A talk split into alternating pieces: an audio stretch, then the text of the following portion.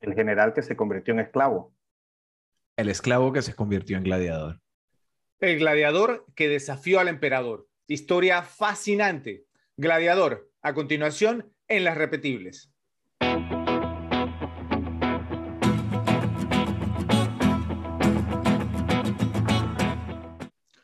Luces, cámara y acción. Estamos de vuelta con un nuevo episodio de Las Repetibles, el único canal dedicado a rendir homenaje a las películas que son tan entretenidas que puedes sentarte a verlas varias veces sin cansarte o aburrirte de repetirlas. Y todo lo hacemos para ustedes, los que, como nosotros, son hispanoparlantes. Les habla Fred, su amigo y moderador. Para mí, las películas son como viejas amistades que marcan momentos en la vida que permanecen para la posteridad. ¿Cuándo y con quién la viste por primera vez, así como el efecto que tuvieron en tu persona, son parte de las razones por las que nos gusta regresar a visitarlas, nuevamente, una y otra vez. Por eso son repetibles. Hablando de viejas amistades, me da gusto presentar a un amigo viejo. Digo, viejo amigo. José, ¿qué nos cuentas yo? Saludos, Fredo. ¿Cómo están todos? ¿Cómo está Rafa?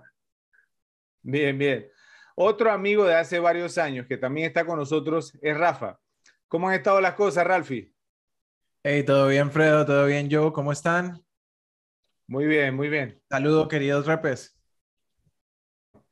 Si estás acompañándonos en este momento, lo más probable es que sea porque te gusta repetir las películas que son de tu agrado, justo como a nosotros. Es posible que no todas las cintas que analicemos sean tus favoritas, pero si les das un chance, seguramente disfrutarás de compartir nuestras opiniones y la de los demás repes que conforman nuestra comunidad. Es por esta razón que solicitamos tu cooperación para que nuestro canal crezca y podamos seguir produciendo contenido para ti. Entonces, dale like a este video y compártelo para que el algoritmo de YouTube pueda recomendarnos a otras personas que son de habla hispana y que les gustan las conversaciones sobre películas clásicas y repetibles. Recuerda también suscribirte y hacer clic en la campanita para que te mantengas al tanto sobre todos los nuevos videos que lanzamos y también síguenos en nuestras redes sociales. Te invitamos de igual forma a visitar nuestro canal para que veas los otros episodios que hemos publicado y que puedas disfrutarlos. Si no lo sabías, todos nuestros videos de episodios completos cuentan con etiquetas marcando los tiempos de los temas que vamos tocando para que puedas ir directamente a los que más te interesan. También publicamos diariamente videos de menor duración para los que eligen ver el contenido de esa forma.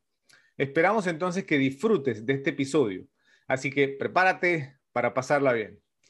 En este episodio les presentamos una película que revivió un género que había estado en el olvido, el de las espadas y sandalias, al contar con muy poca representación durante las décadas previas y que ayudó a consolidar a su director como una leyenda del mundo del cine que no será fácilmente olvidada y a establecer a su protagonista como un leading man de primera categoría y merecedor de ser considerado para los premios de actuación durante los años que vendrían en la década que apenas empezaba. La cinta a la que nos referimos es Gladiator, Gladiador. El director es Ridley Scott y el protagonista es Russell Crowe, en el papel de un personaje más grande que la vida misma, el general Máximo Décimo Meridio, con actuaciones secundarias de Joaquín Phoenix como cómodo, Connie Nielsen en el rol de Galeria Lucila, Oliver Reed haciendo las veces de Antonio Próximo, Jaimon Honsu como el Numidia Yuba y Richard Harris en el papel del emperador romano Marco Aurelio. Gladiador se estrenó el 5 de mayo del año 2000, siendo muy bien recibida en la taquilla al recaudar 465 millones de dólares sobre un presupuesto de filmación de 103 millones. Fue también críticamente aclamada y premiada al ganar los premios de la Academia por Mejor Película, Mejor Actor, Mejor Diseño de, Vestuario, Mejor Sonido y Mejores Efectos Visuales. En adición a los Oscars que ganó, Recibió también siete nominaciones, incluyendo a Ridley Scott en la categoría de Mejor Director y a Joaquín Phoenix como Mejor Actor de Reparto. Se encuentra actualmente en el puesto número 37 entre la votación de usuarios del Internet Movie Database en cuanto a las 250 mejores películas de todos los tiempos, con un rating de 8.5, y en Rotten Tomatoes goza de un 77% por parte de los críticos y un 87% en cuanto a votos del público general. José, ¿Cuántas veces te has repetido Gladiador? ¿Cuál fue tu primera impresión cuando la viste y por qué piensas que es considerada como repetible por tantas personas en todo el mundo? Gladiador, una película del año 2000. Eh, la he visto, digamos, aproximadamente unas 15 veces. Eh, es una, digamos, una gran película por muchos aspectos. Obviamente, las nominaciones al Oscar avalan todo lo, grande que tiene esta película, ¿no? En su, en su momento, efectos especiales, actuación, dirección, eh, su guion fue muy bueno y, y, de verdad fue una película que, como decíamos eh, este, en episodios pasados, no falta este tipo de películas cuando hablábamos de Superbad, que no hay ese tipo de, películas ya desde hace un tiempo. Cuando salió Gladiador, este, la verdad que fue como una bocanada para los que les gusta ese este tipo de, de películas, bueno, para eh, los que les hace falta este tipo de, películas, digamos, épicas, ¿no? Eh, y bueno, hay una historia, bueno, Fred, tú lo sabes, esta, esta, esta película eh, la fui a ver en su momento contigo, tú tenías una novia en esos momentos que invitó a una amiga y fuimos así en una doble cita a ver Gladiador. Double date. bueno, creo que, creo que es la, la única película que hemos visto nosotros. Es cierto. Eh, exacto, fuimos en ese double date y, y, bueno, y vimos Gladiador y, bueno, creo que los dos salimos bastante, digamos, complacidos de este, de este film. Así fue, así, así fue.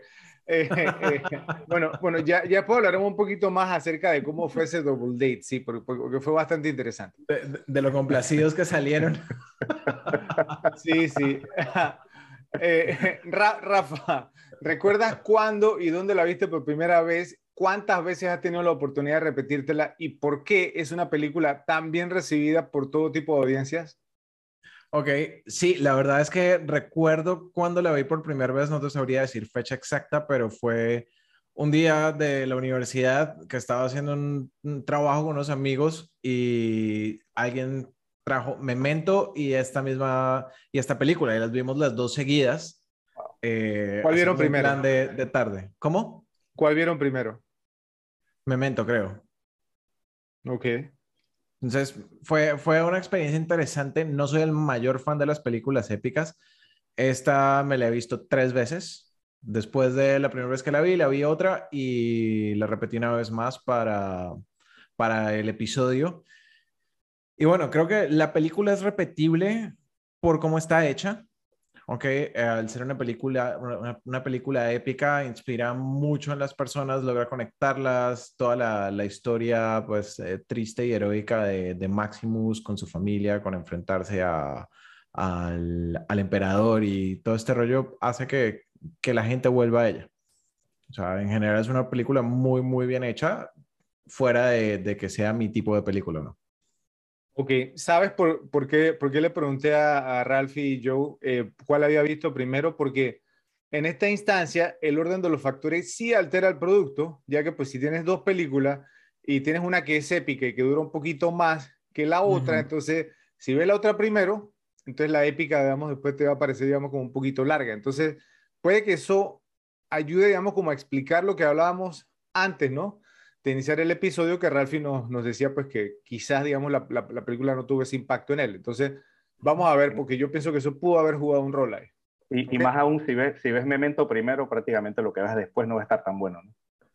Sí, sí, correcto. sí, es, difícil competirle a esa. Sí, sí, sí, digamos, o sea, pues no, que, que, que, tu cerebro, tu mente tiene, tiene que estar como en el right frame of mind, o sea, como en el, en el, en el, en el estado adecuado, ¿sí? Para poder ver una película como esta. Bueno, esta es una de esas repetibles que casi merece su propia categoría, pues tiene el ADN de lo que es nuestro podcast aquí en las repetibles, ya que está entre las cintas que te hace decirle a tu pareja cuando vas a salir de la casa, dame un minuto, déjame ver la primera batalla. O espérate, viene la cena al coliseo. O aguántate un momento, que viene la lucha con los tigres. Y ahí se puede quedar esperando a que te levantes. Está muy bien planeada y muy bien estructurada ya que cuenta con unas seis escenas que son tan buenas que realmente te invita a verlas de nuevo. Y esas escenas están como intercaladas de manera tal que siempre hay como altibajos entre las escenas que avanzan la trama y las escenas de acción. ¿Qué opinan del pacing, o sea, es decir, del ritmo que tiene esta película en comparación con otras que obviamente la inspiraron, ya que Ridley Scott, el director, dijo que se había inspirado en Ben Hur de 1959 con Charlton Heston y Spartacus, Espartaco de 1960 con Kirk Douglas y Laurence Olivier. Eh, ¿Qué me dices, Joe? Sí, totalmente. Lo, primero voy a comenzar con lo que acabas de decir, Obviamente cualquier persona que haya visto Ben Hur y que haya visto Espartaco vas a notar una gran, eh, una gran similitud con esta película. Eh, prácticamente la estructura de esta película es Ben Hur, o sea, el tipo que, está bien con alguien de la autoridad, se vuelve esclavo y, y ¿no? Y, posteriormente logra su venganza. Además, en cuanto al ritmo, eh, es muy bueno, o sea, es, es, algo también que se tiene que tomar en cuenta cada vez que haces un tipo de películas esta que, digamos, con esta duración, eh, para mantener a la gente, digamos, eh, eh, conectada con la película. O sea, el, el pace y, y, cómo está, digamos, cómo está armada la película, cómo está escrita la película es muy importante para mantener a la gente cautiva, ya que si no, en verdad la película nunca hubiera sido el, el éxito que es. Bien, Rafa. Sí, eh, concuerdo con Joe. La, la, película logra, logra hacer que creo que son dos horas y 34 minutos que duran, no, no se sientan como dos horas y 34 minutos. A menos que un amigo te haya mandado el director's cut, el corte del director, que, dura casi tres horas. Y yo no he visto algunas escenas ahí. Ok, no, no, no lo he visto, pero, pero o sea, maneja muy bien todos esos altibajos, como lo menciona Fred. Eh, como que ya cuando estás a punto de, dejarla, y más siendo yo el que la ve, cuando estás a punto como de dejarla, pasa algo interesante, entonces vuelve y te reconecta. Sí, y, es decir, estas, estas escenas, digamos que, que, son como de acción, o sea, eh, siempre, digamos, entonces, como tú comentas, Rafa, o sea, te, te vuelven a conectar, pero a la vez, o sea, ya viéndola, y aunque en mi caso, digamos, bueno, que yo pues creo que la, habré visto como unas 20 veces en mi vida, eh, las escenas que supuestamente son el downtime, o sea, pues donde no está pasando acción, eh, son interesantes, y o sea, los diálogos son muy buenos, las actuaciones son excelentes, entonces eh, como que empiezas como a apreciar un poco más el tema, obviamente, digamos, el mismo aprecio que tienes por la cinta como tal, te lleva también como a prestarle más atención y más pues si la estás viendo con, con, una expectativa, ¿cierto? O con un propósito, digamos, de filmar un episodio de las repetibles, ¿cierto? De grabar un episodio de las repetibles.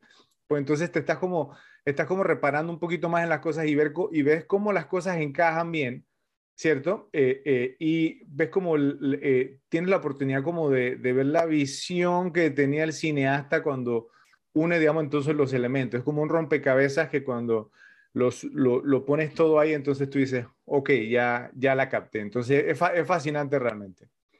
Bueno, son pocas las veces que hablamos tan pronto sobre el protagonista de la película, pero en esta instancia el papel de Máximo tuvo un impacto demasiado grande en la cultura popular y en la carrera del actor que lo interpretó, que tenemos que iniciar con una exposición sobre esto. Russell Crowe, el actor neozelandés que es también residente australiano, había iniciado su carrera en cintas australianas de poco renombre internacional y no fue hasta que apareció en Romper Stomper de 1992. Es un nombre bien cool para una película, ¿no? Romper Stomper. Actuando como un skinhead o cabeza rapada nazi que Hollywood reparó en él. Hizo su debut en el cine estadounidense en la cinta The Quick and the Dead, Rápida y Mortal, de 1995, dirigida por Sam Raimi, uno de tus favoritos, Joe, con las actuaciones de Sharon Stone Jim Hackman y Leonardo DiCaprio. Un tremendo elenco. Luego de algunas actuaciones en películas que fracasaron, incluidas entre ellas Virtuosity, Virtuosidad, también de 1995 con Denzel Washington, donde hacía el papel de una amalgama de realidad virtual de varios asesinos. De paso, una película muy, pero muy mala y que no han envejecido bien. formó parte de un gran elenco en LA Confidential, Los Ángeles al Desnudo, de 1997, dirigida por Curtis Hanson, con Kevin Spacey, Guy Pearce y Kim Basinger. Un gran film noir al que le estaremos dedicando un episodio aquí en Las Repetibles. Después de eso, participó en una divertida cinta llamada Mystery Alaska en 1999 con Burt Reynolds, donde hace a veces como el capitán de un equipo de hockey de un pequeño pueblo de Alaska. Una cinta muy entretenida, a mí me gusta mucho para los que nos gustan los deportes. Todo esto le sirvió como preparación previa para que cuando llegara el momento de mostrar sus capacidades como actor, pudiera estar a la altura de afrontar el reto. Y esto sucedió ese mismo año de 1999 al protagonizar el gran film The Insider, El Informante, del extraordinario director Michael Mann, con las actuaciones de Al Pacino y Christopher Plummer. Crow fue nominado al Oscar luego de interpretar a Jeffrey Wigand, un científico informante en una historia de la vida real que había trabajado con una tabacalera y que decidió denunciar los químicos adictivos que le ponen a los cigarrillos para que la gente se envicie al fumarlos.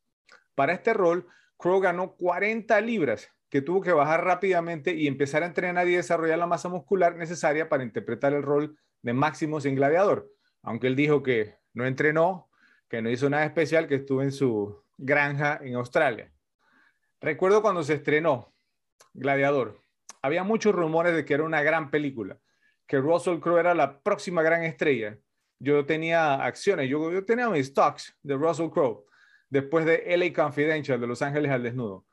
Una mega producción realmente gladiador que cuando terminó había convertido a Crowe en una estrella de cine y en la más importante del mundo, al menos por unos cuantos años.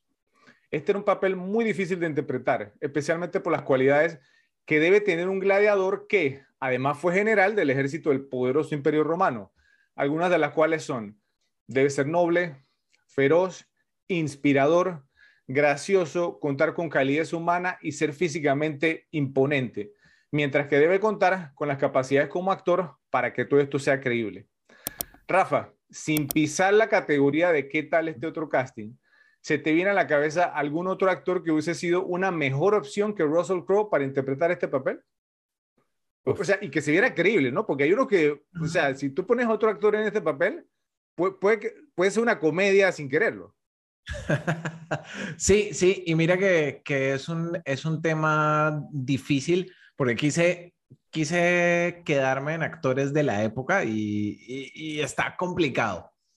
O sea, tuve un par de pics que me, me acerqué. Uno de los primeros de la época que se me vino a la cabeza, Kevin Sorbo, el que hacía de Conan. De, no, de Hércules. Él hace el papel Hércules, de Hércules, perdón, sí, en la serie. Pero no y, tiene el rango, digamos, cierto, de... No, de exactamente. de- de o sea, físicamente... Carisma, no tiene el carisma. No, no, sí. fí- Físicamente podría ser un, un buen Maximus, Kevin porque es un Sorbo. tipo grande, Sí. pero actoralmente ah, como que no le da para, para mucho. ¿Ok? Eh, por el otro lado, alguien que actoralmente lo hubiese podido hacer muy bien, pero físicamente le hubiese tocado trabajar mucho, Patrick Swayze. Me parece que hubiese hecho un buen trabajo a nivel actoral, pero no era un tipo, no, no era un tipo muy grande.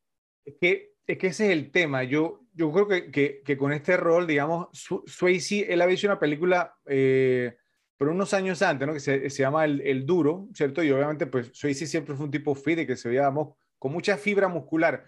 Pero yo creo que en este papel tú necesitas como la masa, ¿cierto? O sea, como la masa muscular, ¿sí? Por, por, por- porque, como mencioné, tiene que ser un tipo físicamente imponente y, y no veía, digamos, a Patrick Swayze. No es una mala, no, no es una mala elección. Sí, pero, pero como dije, esa película, El Duro, eh, se llama Roadhouse en inglés, creo que. Swayze, Roadhouse. digamos, ahí, sí, sí, y obviamente después en Point Break, también, digamos, pues no, se ve que es un tipo que, o sea, él, él sabe sus artes marciales y sabía pelear, pero este es un rol, pues, que necesita esa, sí, esa masa muscular, eh, eh, y, y, y, pero, pero también debe ser, pues, no, como, como, como un temita especial, bueno. José, Ahora, ah, bueno. sorry, tenía, tenía un par de picks más, pero hay uno, hay uno que me pareció muy bueno yéndonos a, a época moderna, que creo que hubiese podido ser un muy buen gladiador, No, porque no la me otra es digas que que, tenía que ser... que- que Dwayne La Roca Johnson y Vin Diesel, No, no, no, los, no, los veo a ninguno de los dos en este papel. No, no, no, contra no, de ellos, ¿no? ¿Cierto? Pero no los veo en este papel. No. Hay, hay uno, porque también aparte era The Spaniard, el español, entonces El tampoco español. podía ser un tipo que se viera nórdico. Y hay una serie que a mí me gusta mucho que se llama Vikings, no sé si ustedes la han visto, Sí, he visto. el que hace el personaje de Rolo, que es el hermano de Ragnar, el protagonista, él se llama Clive Standen. Sí, sí, ok. Creo que ese es un tipo que hubiese podido, si estuviese en esa época, hubiese podido hacer- un muy buen papel de Maximus. Ok. ¿Algún otro? No, no, dejémoslo con esos, a ver qué tiene yo. Ok. Jo- José, escenas como la de la primera batalla al inicio de la película y su debut en el Coliseo Romano, cuando va caminando entre los soldados, ¿no? Eh, esa primera escena o sea, es fascinante. Y luego descendiendo en el Coliseo después de ganar, que todos gritan su nombre, Máxima, Máxima. ¿Te imaginas a otros actores haciendo este papel tan convincentemente? O sea, ¿a quién, ¿en quién piensas? Eh, bueno, yo sí tuve que, que, usar la máquina del tiempo porque de la época, el único que digamos que me hubiera podido medio que encajar, no lo voy a decir porque está en una categoría más adelante. Sí, ya sabemos. Entonces, entonces vamos, a, entonces vamos a usar, eh, eh, digamos... Pero a nadie, a ninguno, ni siquiera un Kevin Sorbo, un, un wildcard, digamos, por ahí nada, o sea, ¿no? No, no, o sea, en verdad nadie de esa época con, con, con, ese, con ese tipo de cuerpo o con ese, o que de repente tú lo hayas visto en otras cosas haciendo un papel así que dije, bueno, este tipo, no, no encontré a nadie. Lu Ferrigno. Muy mal. No, no, no. Entonces, ok, entonces vamos a usar la máquina del tiempo unos cuantos años después y después otros cuantos años después. Y el primero que se me ocurre, que digamos que hizo también un papel bastante similar, es Gerard Butler. Gerard Butler haciendo el papel de Máximo lo veo totalmente. El rango, tenía el físico, todo, o sea, y el carisma. Em, y si nos vamos unos años más acá, pienso que quedaría muy bien ese papel porque creo que con todo y que sale un tipo de películas que no lo requieren, sí pienso que tiene el rango para hacerlo, eh, es Chris, Chris Hemsworth. Chris Hemsworth. Ok, sí. Sí, sí. Por, por ahí, digamos, he visto, pues, son, me imagino que son rumores o serán, digamos, como, como memes que, que los fanáticos hacen, ¿no? Como de que he visto como imágenes o memes con Chris Hemsworth al lado de, la imagen de Máximo, como que Chris Hemsworth es el hijo de Máximo en Gladiador 2, este tipo de cosas. Lo has visto, ¿no? Sí, sí, sí, sí. sí. Él tiene el carisma, sí, sí. Eh, me parece que los dos tienen el carisma físico y, y, el rango actoral para hacer los papeles. Pero aplica lo que dijo Ralphie de que, de que, o sea, Chris Hemsworth es como con el look nórdico, ¿cierto? Obviamente hace el papel de Thor, el, el rey nórdico. No se caracteriza, ¿no? Se caracteriza. Exactamente, sí, bueno, ahí pueden mandarlo, digamos, como al, a, la, a, la, a la cama bronceadora y, y pintar. Cama bronceadora y tinte negro y listo. ok, ok. Bueno, yo, yo, yo, yo me acordé incluso, yo, eh, yo sé que a yo no le gusta que yo mencione esto, o sea, porque obviamente todo, o sea, ¿no? Porque, si ven a Russell Crowe, pues obviamente le, le, pintaron el cabello también porque el de él, digamos, es como un más rojizo, ¿cierto? Como un castaño. Y entonces, y el peinadito ese, digamos, como tipo, sí, es César. Yo una temporada que él usaba ese peinadito. Tú usabas ese peinadito, yo no me digas que no. Y tenía el mismo físico también. No, no, no, ahí sí no. no, pero, pero, pero, pero, el peinadito ese tú lo usabas. Yo me acuerdo clarito que lo usaba. Ahora, lo que sí nunca pude saber fue si fue porque te dejaste influenciar por esta película. No, no, no, yo la tenía desde antes. Desde antes, seguro. Yo, creo que fue después de esta película, ¿sabes? No, yo la tenía de mediados de los 90. Como que, como, como que Máximo tuvo ese impacto en ti. Tengo ese presentimiento. No creo. Ok. Bueno, eh, realmente es un papel que requería de carisma y magnetismo, ya que la historia no hubiera funcionado si el personaje principal no hubiera sido creíble. Es un personaje que debe tener liderazgo, pero a la vez ser querido y respetado por los que están con él en pantalla y por los espectadores también. Para mí, no puedo pensar en otros actores que hubiesen podido hacer el papel como Crow, dejando su propia estampa y estilo.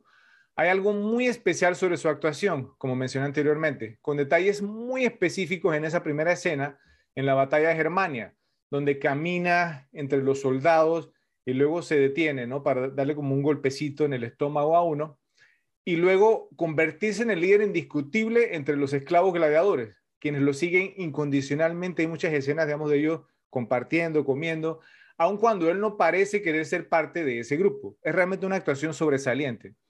Encima de todo esto, también tiene que lucir de forma convincente como un soldado muy capaz en el campo de batalla y contar con el volumen físico, como, mencioné anteriormente, como con esa masa, para lograr el efecto adecuado. Hasta su físico luce realista también, y no como lo de otra película excepcional de guerreros como 300, en la cual los Spartans, los espartanos de Leonidas, lucen como si tuvieran sus propios entrenadores personales, ¿no? Que sí, que... Y con, los, abdómenes, con los abdómenes sí, pintados. Sí, sí, sí, totalmente marcados, ¿cierto? O sea, eh, no sé, no, no, o sea, no, no sé muy creíble esa parte. El físico en máximo se ve creíble para la época y vende bien la idea de que tendría el poderío para hacer las cosas que muestran en pantalla, porque esas espadas y, y los escudos y esas cosas eran bien pesadas. Recuerdo que cuando ganó el Oscar, como mejor actor por esta actuación, me pareció que se lo habían dado como una compensación por no haberlo ganado el año anterior por El Informante, que, porque me, en ese momento me, me pareció que fue una mucho mejor actuación. Pero luego de repetir la película muchas veces, he podido apreciar como la complejidad de su interpretación en Gladiador y lo brillante que fue, luego de haberla subestimado por tratarse lo que se podía confundir con una película de acción. Toda la responsabilidad del éxito de la película recayó sobre los hombros de Russell Crowe. Entre 1999 y 2007, quiero que presten mucha atención a esto porque les tengo una pregunta.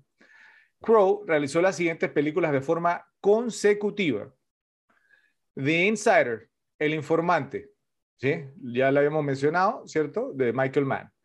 Gladiador, Proof of Life, Prueba de Vida, también en el año 2000, esta es con Meg Ryan y con David Morse. A Beautiful Mind, una mente brillante, en el 2001, del director Ron Howard, con Jennifer Connelly y Paul Bettany. Master and Commander, The Far Side of the World, Capitán de Mar y Guerra, La Costa Más Lejana del Mundo en el 2003, un peliculón del director Peter Weir y nuevamente coprotagonizando con Paul Bettany. Cinderella Man, El Luchador, lo pusieron, del 2005 también de Ron Howard, con René Zellweger y Paul Giamatti. A Good Year, un buen año del 2006, también de Ridley Scott, el director de Gladiador. 310 to Yuma, 310 a Yuma del 2007, con Christian Bale. Y finalmente American Gangster, Gangster Americano, también del 2007 y también dirigida por Ridley Scott, con la actuación de Denzel Washington. Entonces, José, Rafa, podrían decirme un actor o actriz con una racha de películas más impresionante que la que tuvo Russell Crowe entre 1999 y 2007. Empecemos contigo, Joe. Okay, yo tengo uno que tuvo una racha en ese mismo, digamos, periodo de años, que son siete años. Vamos a ver. Pero este la tuvo del año 73 al año 80. Oh, wow. Eh, eh, espérate, ¿Puedo, nada, más por la época, puedo adivinar? Claro, yo creo que está fácil, está fácil, está fácil. Del 73 al 80. No, no, no es Al Pacino porque pues ahí empezaría en 72. No. 73. Uh, Robert Redford. No, pero, no, pero cerca. Paul Newman. No, no, no, no. Comienza con Robert también. Con Robert. Wow. Uh... Oh, por favor. No, no, es que, es que estoy, estoy. Continúa con D. Exacto. Robert De Niro. Y termina en Niro. Claro, claro. Okay. gracias, Ralphie, gracias. A ver. Ok, escuchen estos títulos. Robert De Niro desde el año 1973 hasta el año 1980. Trabajó desde el 73 comenzando. Trabajó en Mean Streets, de Martin Scorsese. Le siguió El Padrino Parte 2 de Francis Ford Coppola. Ganó el Oscar por eso. sí, sí, sí, siguió esa con Taxi Driver, también de Martin Scorsese. 1900 la siguió de Bernardo Bertolucci. New York, New York, después de esa. Siguiente, The Deer Hunter, de Michael Cimino. Y cerramos en 1980 con Raging Bull, El Toro Salvaje, de Martin Scorsese. Ah, buen intento, buen intento, buen listado. Pero, pero, pero, no, no, no, pero, pero, espera, pero, espera. Es que hay dos que pienso que no están a la altura de tú. Yo creo que tú sabes cuáles, cuáles son.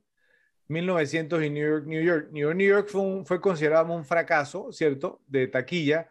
Y 1900 es una buena película, ¿cierto? Pero, pero yo creo que tendríamos dificultad en encontrar digamos, nuestra comunidad de repes a muchos que hayan visto esa película. Cualquiera de esas dos está mejor que la que dijiste con Meg Proof of Life, ¿tú, ¿tú la has visto? O sea, Prueba de Vida es muy, buen, muy buena cinta. Es muy entretenida. Mm. Esa, esa, de hecho, pasa en parte en Colombia, si mal no recuerdo, ¿no? Sí, correcto, sí. O sea, o sea no mencionan, digamos, que, que es Colombia, pero pues, o sea, ¿no? Sí, o sea... Hay actores colombianos y toda la cosa. Sí. Ra Ralphie, Primero, ¿qué pues te pareció el listado de, de Joe? Si tú tienes uno. O, la opción de, Joe con De Niro. La, la, verdad es que eh, está bien, es, es válido, válido mencionarlo. ¿Te parece pero tengo que estar de acuerdo con, con, con Fredo y, y, por ejemplo, New York, New York. Mm.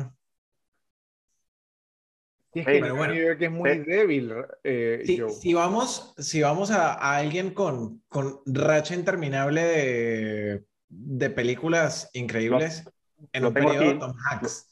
Oh, oh, oh, oh, oh. pensé que iba a decir que yo iba, Pensé que era así el otro que tengo aquí. ¿Cuál tienes ahí? Leonardo DiCaprio. Uh, oh, oh, Me, me, me, quitaste el mío. dale, pero léelo, léelo. ¿Les, doy la lista? Dale, dale. Dale, pues. Leonardo DiCaprio. Vamos a comenzar desde el 2002 hasta la actualidad. Me voy a saltar un par de películas porque la verdad que son demasiadas. O sea, entonces me voy a saltar un par, digamos, las la menos buenas pero con las que tengo aquí, o sea, ok, 2002, comenzamos, Pandilla de Nueva York, seguida por Atrápame si puedes, de Spielberg, sí. seguida por El Aviador, de Scorsese, seguida por The Departed, Scorsese también, creo que eso se llamaba El Infiltrado. Sí. Diamante de Sangre, siguiente. La siguiente, Body of Lies, creo que se llamó Red de Mentiras en español. Correcto, con Russell Crowe, Sí, correcto. Siguiente, Revolutionary Road de Sam Mendes. Luego. E, esa, se queda. Oh, nominado. La he visto. Eh, sí, sí, siguiente, Shutter Island de Scorsese, una de las películas más underrated de, de Scorsese que me gusta mucho. Inception, El Origen, de Christopher Nolan. Después, Django Unchained, de Django desencadenado de Tarantino. Después el Great Gatsby, el Gran Gatsby. Después el Lobo de Wall Street. The Revenant. De... Mira que The Revenant no me gustó tanto. Wow. Pero, pero sí es una, es una, una No, no, no, es muy buena, es muy buena, pero personal choice. Sí. Después de The Revenant, Once Upon a Time in Hollywood, de nuevo de Tarantino. Y la última que hizo, Don't Look Up. Ok, o sea, sí, eh, la filmografía de DiCaprio es impresionante. Es impresionante. Cuidado que es la mejor de todos los tiempos. ¿eh? Probablemente. O sea, él, él, él, él, ha sido como muy cauteloso en cuanto al trabajo que ha elegido, ¿cierto? Y ha sido, y ha sido, y ha sido muy cauteloso en trabajar con directores reconocidos, porque digamos que el par de películas, digamos, no tan buenas de DiCaprio que ha hecho en, este, en esta época han sido con Clint Eastwood, o sea, con directores reconocidos que la película no haya resultado, digamos, esos son otros 500 pesos, pero, pero él se ha cuidado mucho de trabajar con buenos directores y eso minimiza el riesgo de que la película sea mala.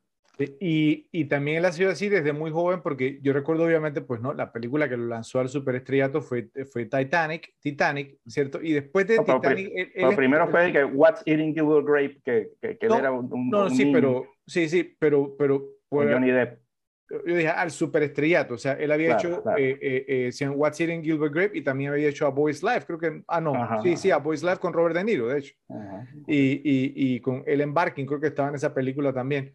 Eh, y de ahí creo que había aparecido en otra cinta que se llamaba The Basketball Diaries, como los, los, los diarios del básquetbol o del baloncesto, que con Mark Wahlberg en esa película. O sea, él era un actor, digamos, porque estaba ahí, sí, como en, la, en, sí, en el radar de Hollywood pero después del superestrellato al que lo lanzó Titanic, Titanic, eh, él se tomó un, par de años y su siguiente cinta fue La Playa, de Beach, y que la dirigió Danny Boyle, Danny Boyle. de, de que al final, digamos, no, no, resultó ser, digamos, así como una, una, pero una película muy buena, pero te dio, digamos, entonces, pues como, como eh, la idea de lo que DiCaprio quería trazar en su carrera, ¿cierto? O sea, él no, él no decía como que, bueno, voy a hacer películas cualquiera simplemente por capitalizar en mi fama, ganar dinero, no, él quería tener una filmografía, digamos, impresionante y creo que lo ha conseguido. Sí, dijo, si voy a fallar, voy a fallar con grandes directores, no con, exactamente. Con, Michael Bay. Bueno, veamos que aquí nos tiene Ralphie, a ver. Bueno, Tom Hanks, que también tiene una filmografía increíble. Sí. Pero, o sea, sin irnos, sin irnos tan atrás, o sea, desde que empezó él, eh, vámonos desde el 98. ¿Ok? Cuando empieza más atrás, eh, si quieres. ¿eh? No, él tiene, o sea, Filadelfia te puede ir. hasta Filadelfia, sí, o sea, hasta incluso un poco más atrás hasta Big, te podrías ir Bueno, bueno, es que vino, digamos, la hoguera de las vanidades, vinieron un par ahí. Sí, por eso, por eso no me fui tan atrás, porque, o sea, de las primeras que yo recuerdo que fueron grandes de él fue Splash, la de la, la, de la sirena, no recuerdo el nombre en español. Ah, la de la sirena, ese me recordó cuando un, un, un, tipo que, cuando yo le iba a ver, que me preguntó, eh, pues acá en Panamá, ¿no? ¿Qué, ¿Qué, película vas a ver? Yo voy a ver Splash. Y me dice el tipo, la de la sirena. Y yo, sí, la, sí, la, la, la, la sirena, igualito lo dijo Ralph. Claro, pues ustedes estaban peladitos cuando salió esa película. sí, estaban, era un niño. Listo. De ahí salta a, a, Big, que fue muy, muy buena. Y ahí, bueno, tiene cosas como eh, The Bonfire of Vanities, La Fogata de las Vanidades, que no fue muy buena. Viene Sleepless en, en Seattle. De ahí salta Filadelfia en el 93, Forest Gump en el 94, Apolo 3 en el 95, Toy Story en el 95, The Thing You Do, que fue mediana en el 96, Ok, salvando al soldado, soldado Ryan en el 98, que era donde yo quería empezar. Ok, tienes, tienes Mail, you've got Mail, viene Toy Story 2, viene The Green Mile, que eran Milagros Inesperados en el 99. sí. Castaway, que era el náufrago en el 2000. Ok, eh, Atrápame si puedes, 2002. Y ahí, bueno, vienen otras cuantas. El, el, el Expreso Polar, 2004. Eh, el Código Da Vinci, 2006. Ángeles y Demonios 2009, Toy Story 3 2010, eh, a ver, bueno, ahí se corta un poco y salta hasta Captain Phillips, hasta Capitán Phillips. Y bueno, de ahí, bueno, viene Sully, que fue la otra, que ya es de 2016, Inferno, 2016 también, Toy Story 4, ok, y ya ahí se nos empieza a perder. Es muy, es muy, em, em, es, muy impresionante. antes de darle, damos el pick mío, pero yo creo que DiCaprio obviamente lo va a ganar. Le, les quiero hablar porque, eh, pues, obviamente nosotros hicimos el episodio de Die Hard, de Duro de Matar, entonces estaba Bruce, Willis. Entonces creo que el anti-DiCaprio, ¿saben quién es? Es Bruce Willis porque Bruce Willis tiene como la particularidad de que en su filmografía él tiene unas películas que, o sea, él trabajó también, ahora que lo mencionó Joe, con grandes directores, pero tiene la particularidad que él aparece en las peores películas de los grandes directores. En Pulp Fiction, brother. No, no, no, no, no, pero espérate. La hoguera de las vanidades, ¿ok? Lejos es la peor película de Brian De Palma, que es un gran director, ¿ok? Em, empecemos ahí. Él aparece también en Death Becomes Her, La muerte le sienta bien, que también, si no me equivoco, es la peor película de Robert Zemeckis. ¿ok? Aparece también en la película North, eh, en Norte, ¿cierto? O sea, con, con Elijah Wood, vestido como de conejo, algo así, que él era como, como la, la conciencia, no me acuerdo, de Elijah Wood. Esa película es de Rob Reiner, de lejos, de lejos, la peor película de Rob Reiner. Entonces, él, él tiene como, tiende como a aparecer en las peores películas de unos directores que son geniales. Entonces, es como el anti-DiCaprio. Bueno, pero salió, salió en la mejor de Tarantino, Pulp Fiction salió en las dos mejores de Chamalan, que es El Sexto Sentido y Unbreakable. No, no, sí, sí. también hay que reconocerle, ¿no? No, no, no, no, no, está bien, está bien. Pero, pero, pero me, me causó risa porque como esa particularidad de que, de que ha trabajado con grandes directores, pero ha estado en películas malas, especialmente en los Y probablemente también la mejor de Terry Gilliam, ¿eh? que es 12 Monkeys. 12 Monkeys, los, los 12 monos. Bueno, entonces, eh, el que tenía yo, o sea, pues era Robert Redford, ¿cierto? Pues por eso, pues eh, cuando empezamos yo venía a mentalizar con Robert Redford, eh, pues que él empezamos con Butch Cassidy and the Sundance Kid, Butch Cassidy y el Sundance Kid, otra que se llamó Downhill Racer, donde hacía el papel, digamos, como de un esquiador, ¿cierto? Eh, después Jeremiah Johnson, pues esa, esa película es muy, muy buena, no es tan conocida. El candidato, de Candidate, una película, digamos, que ha envejecido muy bien esa película. Eh, The Way We Were, esa es eh, con la que hizo con Barbara Streisand, ¿no? ¿Cierto? Mm. Eh, es con Barbara Streisand, ¿no? ¿Cierto? O sea, ya, ya averiguo. The, The, Way We Were, esa es una de las películas favoritas de, de, de, de, Joe y tiene la canción titular, la favorita que no la he visto. Que, que se llama igual, o sea, ¿no? Que la película, una baladita que a Joe le encanta. Después vino The Sting, El Golpe, ¿no? Con Paul Newman. Eh, The, Great Gatsby, o sea, o sea, antes de que le hiciera DiCaprio, ¿cierto? Eh, The Great Waldo Pepper también, uno vamos donde es el papel de aviador. Eh, los tres, los Three Days of the Condor, los tres días del, del, del Cóndor, también, digamos, una película de, de, intriga muy, muy buena, que también, o sea, pues no, han envejecido muy bien, eh, sobre intrigas, digamos, y teorías conspiratorias. Todos los hombres del, presidente, ya todos sabemos, pues no, ese, ese peliculón, ¿verdad? Y ya después de ahí entonces siguió con The Electric eh, Horseman, como el, el, el, como el vaquero, digamos, eléctrico con Jane Fonda, Brew Baker. Eh, después The Natural, el natural, digamos, la película de, de béisbol. África Mía. Eh, bueno, hasta ahí, o sea, pero es un listado, digamos, de, de películas. Lo podríamos llevar, digamos, hasta incluso, no sé, una más, pero, pero o sea, impresionante. Pero sí, no, no creo que se compara con la filmografía de DiCaprio y yo creo que ni siquiera se compara con la filmografía que presentamos, digamos, pues, ¿no? De Russell Crowe. Así que interesante, está, está, está bueno. De Niro. quería, sorry, quería solo confirmar que The Way We Were sí fue con Barbara Streisand. Con Barbara Streisand, y ahí tiene, tiene esa baladita que a Joe le encanta. Eh, Cuando Fred dice a Joe le encanta es porque a él le encanta. Pero no, no, no, no. no todos entendemos. bueno, eh, les voy a ser sincero. A mí me encanta Gladiador y me parece una gran película. Pero si me dan a elegir, creo que Capitán de Mar y Guerra es ligeramente mejor y me gustaría saber qué opinan al respecto. ¿Han visto, han visto, han podido ver Capitán de Mar y Guerra, Master and Commander, hasta el título de la película? No, no, la has visto, Ralphie, no puede ser. Joe, ¿tú la has visto? Sí, sí, sí, sí.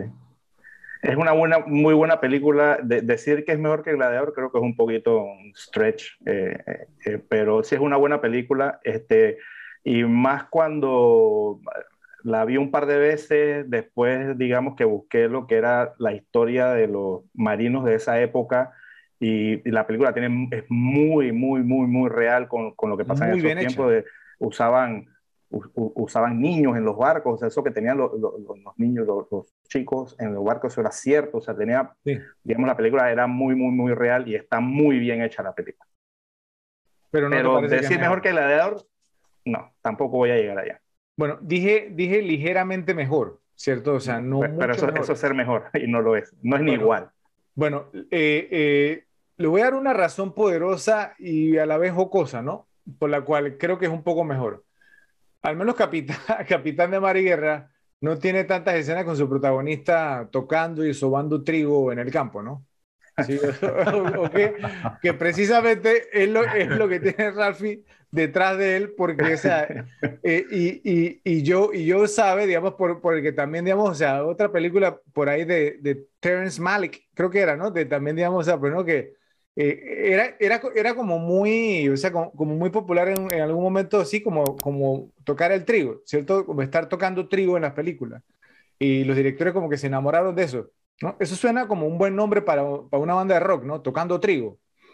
Sí, eh, Puede ser, Ralphie, ¿no? Pero no, si, si lanzas tu banda de rock, te le pones tocando trigo. Una banda de redneck rock. sí, sí, sí, sí. Suena, suena como, como, una banda de rock de pedófilos, güey. Toca, tocando trigo. Entonces, digamos, es, un tema, digamos, pues, ¿no? Que bueno, ya hablaremos un poquito más adelante con, con, con esas tomas de tocando trigo. Pero bueno, Joe, para, para darte, digamos, como la razón también, digamos que Gladiador es más repetible pero Capitán de Mar y Guerra es una mejor película, ¿sí? Aunque para mí también es altamente repetible Capitán de Mar y Guerra. ¿Estamos de acuerdo? ¿No? Es muy buena, ojo, es muy buena. Yo, ya la puse en mi lista para ver esta semana. Es, es, es muy buena película, es muy buena película, pero ni es más repetible ni es, mejor. Un peliculón y tenemos que hablar después que la hayas visto porque yo quisiera que le hiciéramos aquí, aquí en la repetible, un poco más adelante. Bueno, hablemos un poco sobre las actuaciones secundarias y qué les parecieron. Empecemos con Richard Harris, el gran actor irlandés que interpretó el papel de Marco Aurelio. Harris era un actor veterano que había sido muy conocido en cintas como This Sporting Life de 1963, no encontré una traducción al español, por la cual fue nominado al Oscar como mejor actor. Luego eh, también se encuentra A Man Called Horse, un hombre llamado Caballo de 1970 y su secuela, más adelante, como el regreso, el retorno un hombre llamado Caballo. Orca de 1977, una de esas películas que quiso como capitalizar después la popularidad de, Tiburón, eh, donde aparece Bo Derek, ¿sí? Eh, eh, muy, muy joven. The Field, El Prado, de 1990, que le valió su segunda nominación al Oscar. Patriot Games, Juegos de Patriotas de 1992 con Harrison Ford. Unforgiven, Los Imperdonables, también de 1992 de Clint Eastwood, con las actuaciones del mismo Eastwood, Gene Hackman y Morgan Freeman. The Count of Monte Cristo, El Conde de Monte Cristo del 2002 con Jim Caviezel y Guy Pearce, una película muy muy buena. Eso fue el año de su muerte. Y obviamente muy conocido por Ralphie como Albus Dumbledore en la saga de Harry Potter. Eh, entonces, Rafa, tú que me imagino que solo lo conocías como Dumbledore, ¿Qué te pareció su actuación en Gladiador como Marco Aurelio? La verdad, la verdad es que su, actuación fue, fue bastante buena eh, y por ahí cabe dentro de otras categorías. Eh, creo, que, creo que la verdad el, tiempo de exposición que tuvo lo, lo, hizo memorable, fue bastante, bastante creíble. Eh, y digamos, conociéndolo de lo que ya lo conocía yo, logra desconectarse de sus, de sus otros personajes mucho más famosos, por decirlo así. Entonces eso, eso, le da una muy buena, o sea, una muy buena actuación. Pues. Es que yo creo, digamos, porque los, los, los que son, digamos, como menores de, de, 40 años, obviamente no tendrían como una perspectiva, digamos, del, de la clase de actor que fue Richard Harris, ¿cierto? O sea, considerábamos uno de los mejores actores, eh, o sea, no en su momento, o sea, un, un actorazo realmente. Eh, yo me imagino pues que tú habrás visto su actuación en Wrestling Ernest Hemingway, eh, luchando contra Ernest Hemingway de 1993, donde apareció con Robert Duvall, Shirley MacLaine y Sandra Bullock, que debe ser tu actuación favorita de Harris, ¿no? Eh, pero ¿qué opinión te merece el papel que hizo en Gladiator? Sí, muy buena. Yo sí tuve la oportunidad de ver algún material previo a Gladiador, obviamente. Vi un hombre llamado Caballo en su momento, obviamente Unforgiven.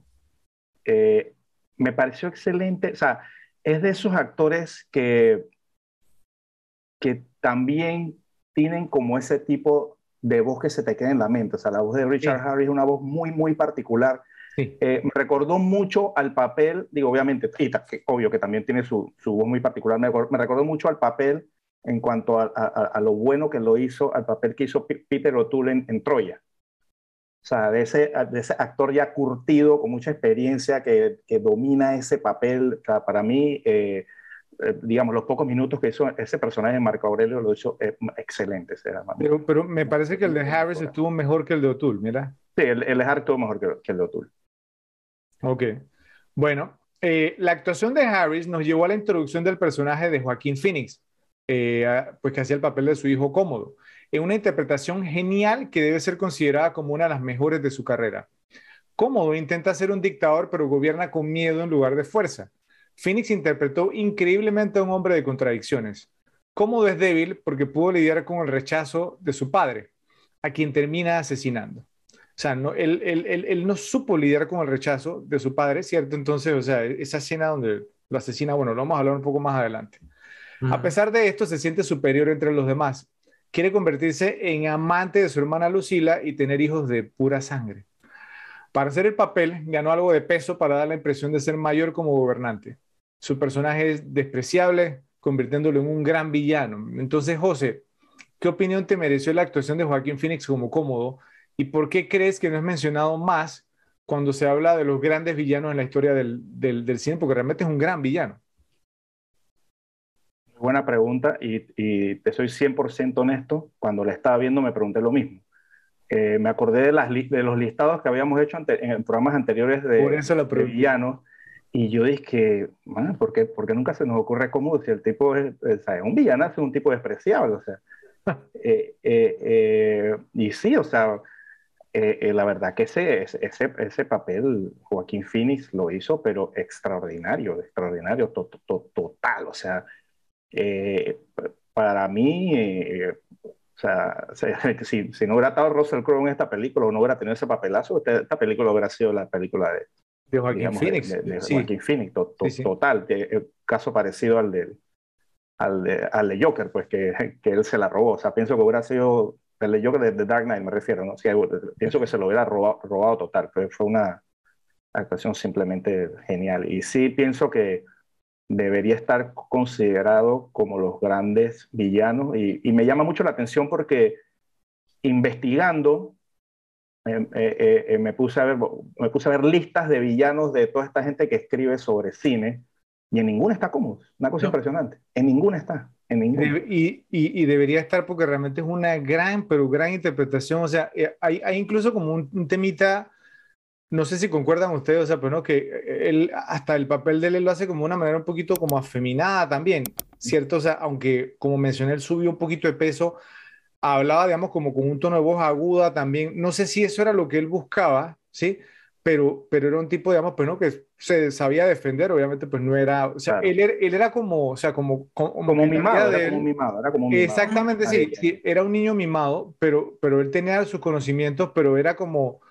Eh, conocimientos teóricos, vamos a llamarlo así, ¿cierto? Con, con entrenamientos y demás, y no lo, no lo había puesto en la, en, en la práctica. incluso al inicio, cuando lo vemos por primera vez, o sea, pues no junto con su padre, que obviamente que, que es eh, eh, Marco Aurelio, entonces él dice, padre, padre, llegué, llegué, o sea, me, me, perdí la batalla. El papá le dice, te perdiste la guerra, hijo.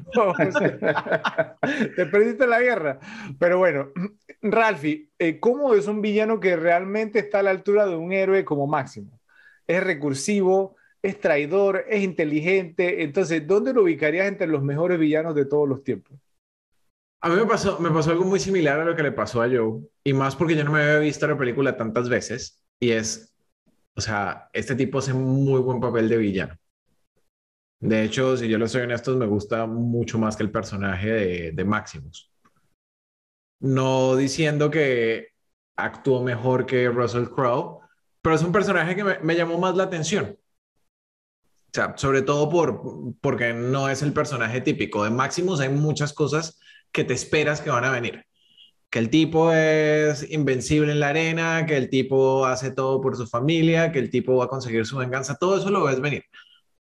Pero por el otro lado, el, el papel de cómodo te, te, tiene de alguna manera más, más como el filo de la silla eh, con qué va a salir ahora. Entonces, como villano, lo pondría muy probablemente dentro del top 10 o top 15. ¿Ok? Porque, bueno, tenemos, eh, como en nuestros listados anteriores hemos mencionado villanos con mucha, mucha, mucha influencia, pero creo que este estaría en un digno top 10. O sea, sin llegar a los primeros, dentro del ranking del top 10 lo podría poner. Yo estoy totalmente de acuerdo y e, eso era lo que pensaba mientras que veía la película. Yo lo, me pasó exactamente lo mismo que usted. Yo decía, oye, ¿por, ¿por qué nadie lo menciona así? Es un súper villano. O sea, eh, yo, yo lo veo en la pantalla y le quiero pegar. ¿Sí? Entonces, sí, claro. Eh, entonces, ah, pues, si, si el actor hace como que te, te nazcan esos impulsos porque está haciendo un gran trabajo, yo, yo sé por qué tipo tan pesado.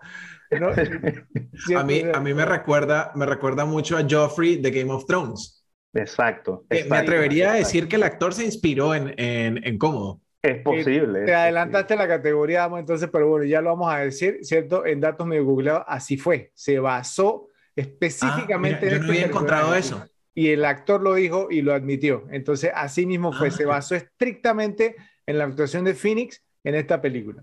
Pero bueno. Paul Brad. Sí, sí nunca, sí. nunca, había escuchado eso, o sea, fue, fue ni solo yo, ah, que yo lo tenía guardado para datos me googleados, pero, bueno, igual el, el, el, efecto es el mismo porque estamos hablando de él. Bueno, eh, de paso, la muerte de Como en esta película, con Máximo enterrándole la daga en el cuello mientras que lo mira a los ojos, eh, esa escena es muy buena o sea, obviamente, pues, o sea, una escena de muerte donde le están enterrando una daga a alguien, pues no es como tan agradable verla, pero, pero en esta ocasión, digamos, entonces, entonces tú dejas cómodo como inútilmente dando golpes, ¿no? Que no causa ningún efecto en máximo, me parece como un felpudo ahí, ¿sí? no, no, no, no, hace nada, ¿sí?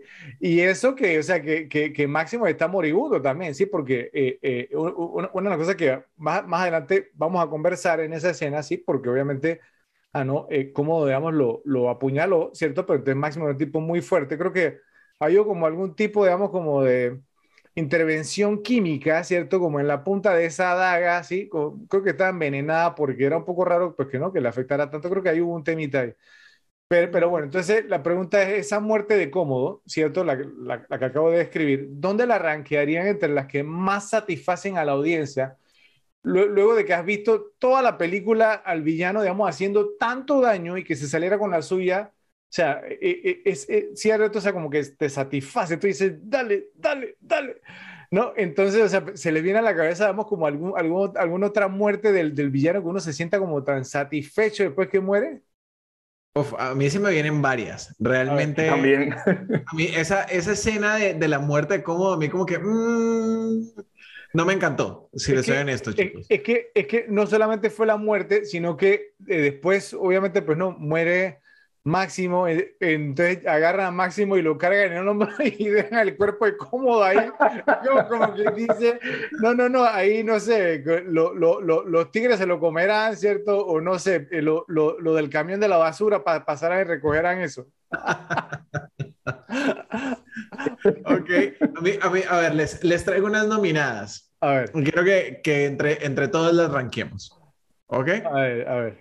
Dale, para ver. A ver, una, una de las que a mí primero se me vino como satisfactoria, la muerte de, del alcaide Norton de Shawshank Redemption. Oh, esa es muy buena. sí, Ese fue un fresquito. ¿Ok? Sí. Esa es muy buena. La muerte, la, la muerte del, del T-1000, del T-1000 en Terminator 2. Ok. La muerte de Hans Gruber. Hans Gruber. Bien. La muerte de Stanfield en Leon the Professional. Está en mi lista también. Ahora, la eh, muerte de Voldemort en Harry Potter, yo sé que a ustedes no les gusta, pero... Yo sí, a mí sí, a mí sí me gusta. A mí sí me gusta. La, de, la, de, la, la, de Stanfield no me agrada tanto porque muere también Leon, ¿cierto? Entonces...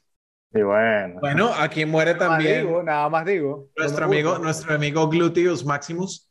Eh, y la muerte de los nazis en el arca perdida. Ok. ¿Cómo okay. ranquearíamos esas? Ok, yo soy sincero, o sea, para mí, y con todo respeto, ninguna de esas es más, o sea, me, o sea, me satisfizo más que la muerte de, de, de, de, de Cómodo. No sé qué opina yo. A ver. Okay. Ok, yo, yo, yo, te, yo te voy a dar mi lista, entonces, para ver si alguna de esas, aunque sea la iguala. A ver. Ok, vamos a ver. Ok.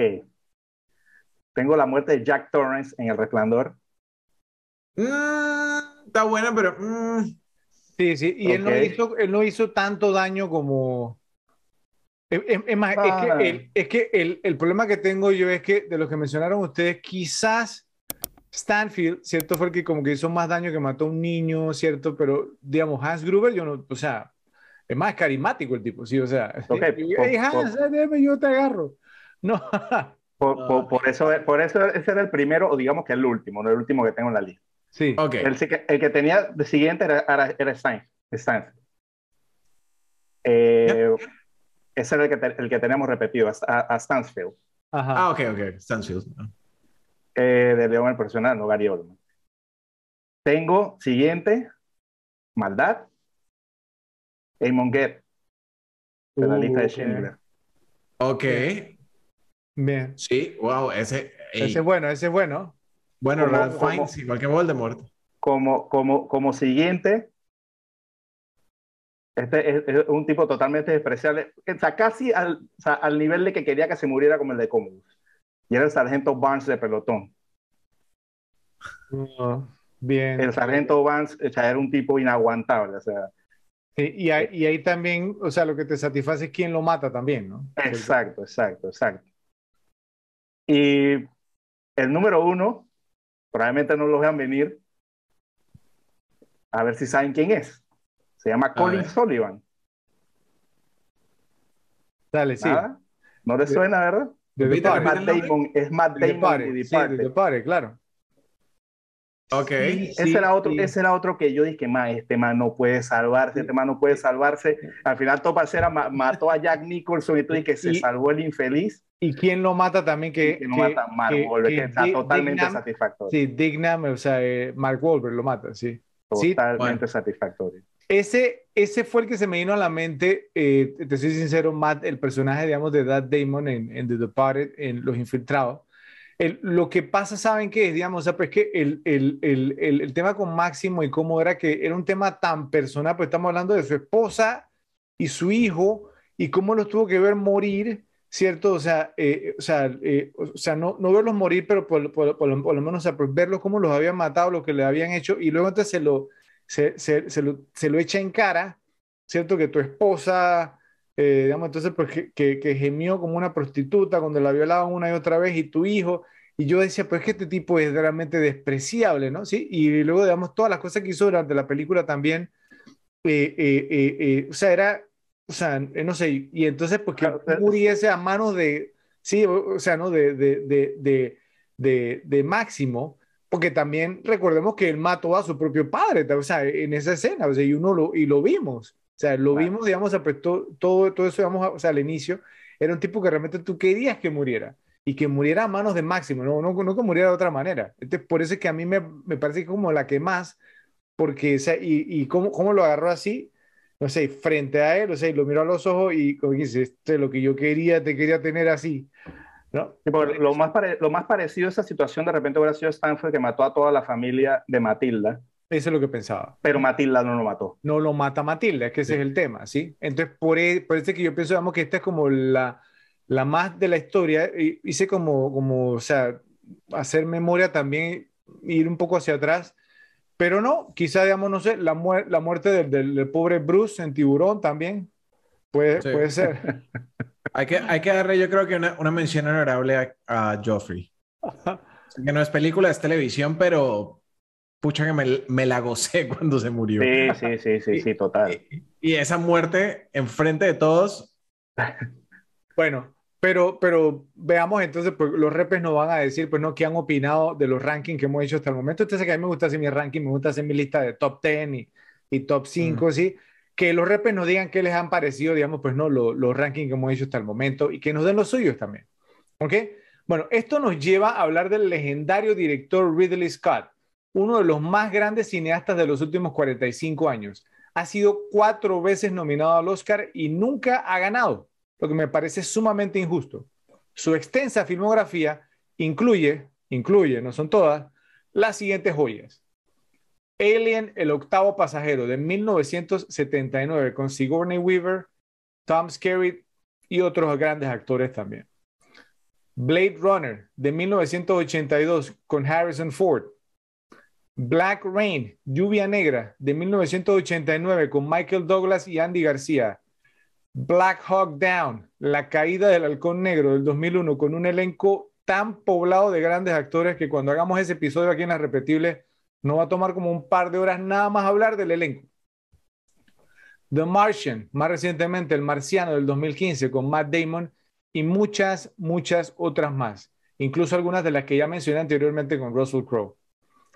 Entonces, José, primero, ¿cómo te pareció la dirección de Ridley Scott en Gladiador? O sea, es decir, eh, eh, o sea, ¿cómo, cómo digamos, pues, ¿no? ¿Cómo manejó la forma, eh, digamos, o sea, en que se ve la película?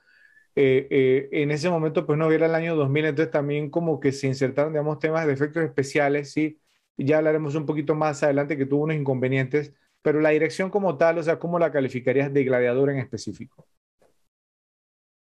Honestamente, no me acuerdo quién fue el que ganó el Oscar a Mejor Director ese año. Vamos a hablar de eso más adelante. Vamos a hablar. Pero, pero, ¿qué podemos decir? O sea, Ridley Scott, el palmarés que tiene simplemente es, un tipo que sabe lo que hace. O sea, obviamente la dirección de esta película fue extraordinaria en, todo, en todos los aspectos.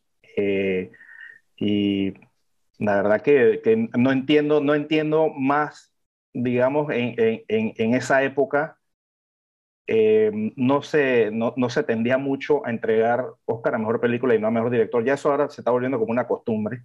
Sí. Eh, pero antes era muy, muy raro, o sea, y me extraña que, que, que, en ese momento no se lo había dado, porque me da fue brillante, además fue una película muy demandante en cuanto a, a, a la manera que tenías que filmarla, todo, o sea, y la verdad que, que, que no, no, entendí porque me pareció brillante y, y bueno, no me acuerdo. A lo mejor ahora que hablemos de eso te diré, ok, sí, pero, es que, pero, pero, si ganaba me parece que era merecido. Es que ese año aconteció algo muy particular y entonces pues, por eso que no, no quiero arruinarlo todavía, ¿ok? Por, por, porque algo que, o sea, pues, que vale la pena, digamos, como guardarlo un poquito y que lo mencionamos un poco más adelante porque sucedió algo que muy pocas veces ha sucedido. ¿Ok? Pero, pero sí, el, el, el, tema está, digamos, en que, en que, o sea, los Oscars, digamos, han cambiado mucho. O sea, eh, ahora, digamos, o sea, yo, yo, yo, creo que lamentablemente las decisiones que han, que han, tomado le ha quitado como caché, le ha quitado como peso, digamos, entonces el premio como tal. Ahora, pues, sale Juan de los Palotes y ya le dieron un Oscar, ¿sí? Entonces, ah, no, o sea, no, no es así. Obviamente había algunas, digamos, decisiones anteriormente con las cuales uno no estaba de acuerdo, ¿cierto? Pero por lo menos había como una consistencia, ¿sí? Sí, sí me a entender. por, lo general, por, lo general, por lo general, antes ganaba, digamos, más el arte que la política.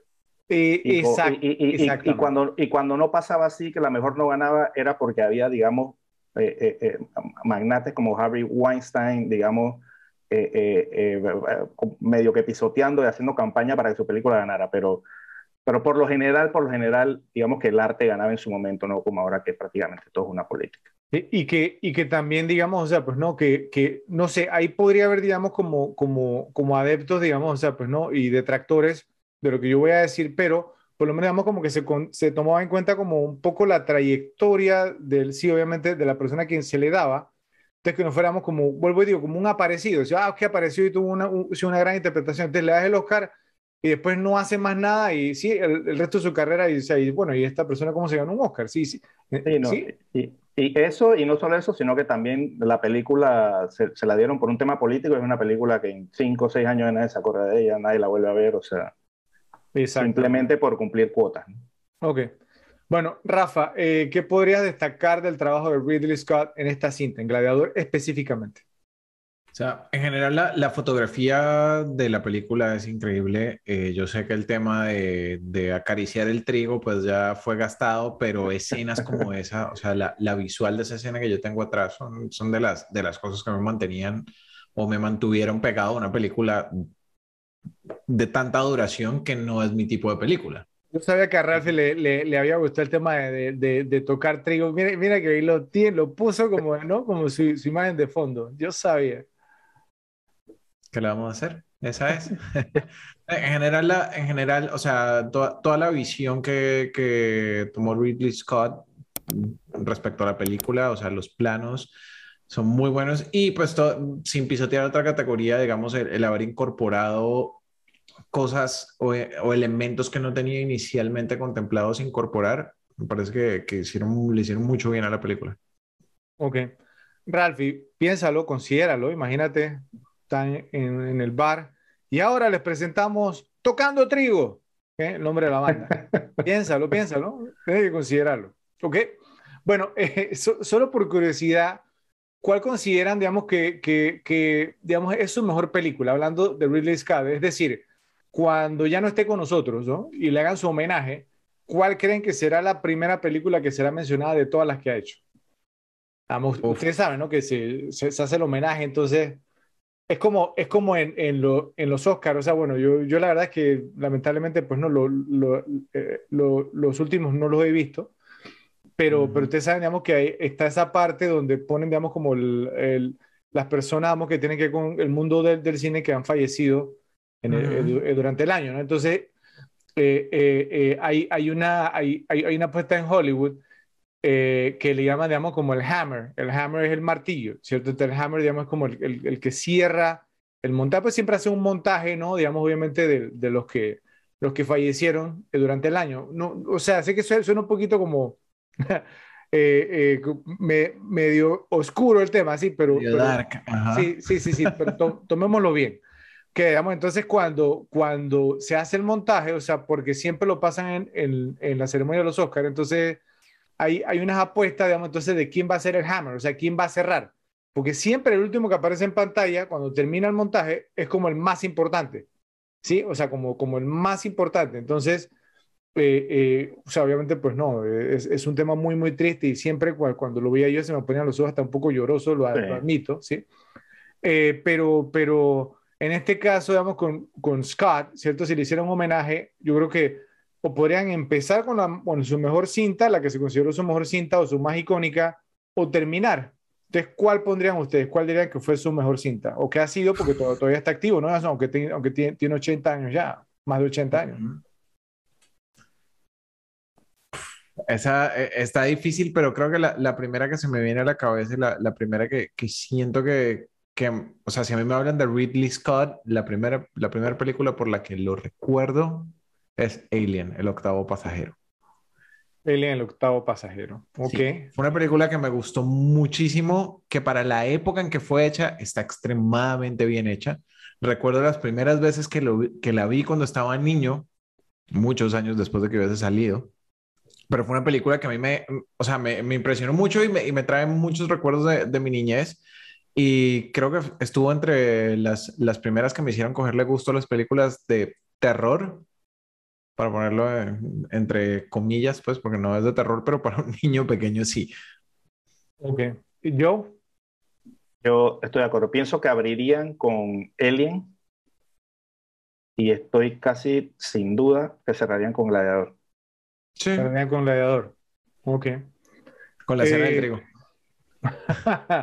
eh, eh, yo creo que, que abrirían y cerrarían con Hannibal, Aníbal. No, no, mentira. Cerrar, cerrarían, no, no, mentira, mentira, mentira. No, cerrarían no. la apuesta para que se vayan. No, no, no. Eh, eh, eh, yo, yo sí creo que, que, que, con Gladiador, ¿cierto? Porque eh, aunque yo considero que, que tanto, es mi opinión, obviamente que Alien y Blade Runner son mejores películas, ¿cierto? Pero creo que el impacto que tuvo Gladiador en el momento de su carrera en que llegó eh, o sea, es que Gladiador, digamos, o sea, tuvo un impacto en la cultura popular. Es decir, eh, en, en, una serie como Los, Los Sopranos había un personaje precisamente de Joe Pantoliano, ¿sí? Que se llamaba Ralphie, llamaba Ralphie el personaje. o sea, despreciable ese personaje. Disculpa, Ralphie, no estoy seguro que tú lo seas, ¿no? ¿Sí? Pero despreciable el personaje. Él estaba como obsesionado con la película Gladiador en ese momento, ¿sí?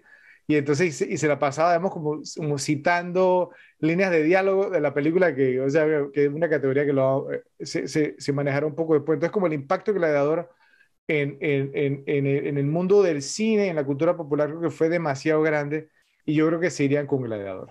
¿Ok? okay. okay pienso que, aparte de pienso que cerrarían con Gladiador porque es su única mejor película. Uh -huh. Es cierto también, es, cier es cierto y Pero, sí, sí, es cierto. ¿Realmente creen ustedes que, que, tuvo más impacto que Alien? Yo, es que, yo, es, que yo, es, difícil, porque también son épocas muy, muy diferentes, ¿no? Pero... No tuvo más impacto que Alien ni tiene tanto culto como Blade Runner, pero simplemente es la que ganó mejor película.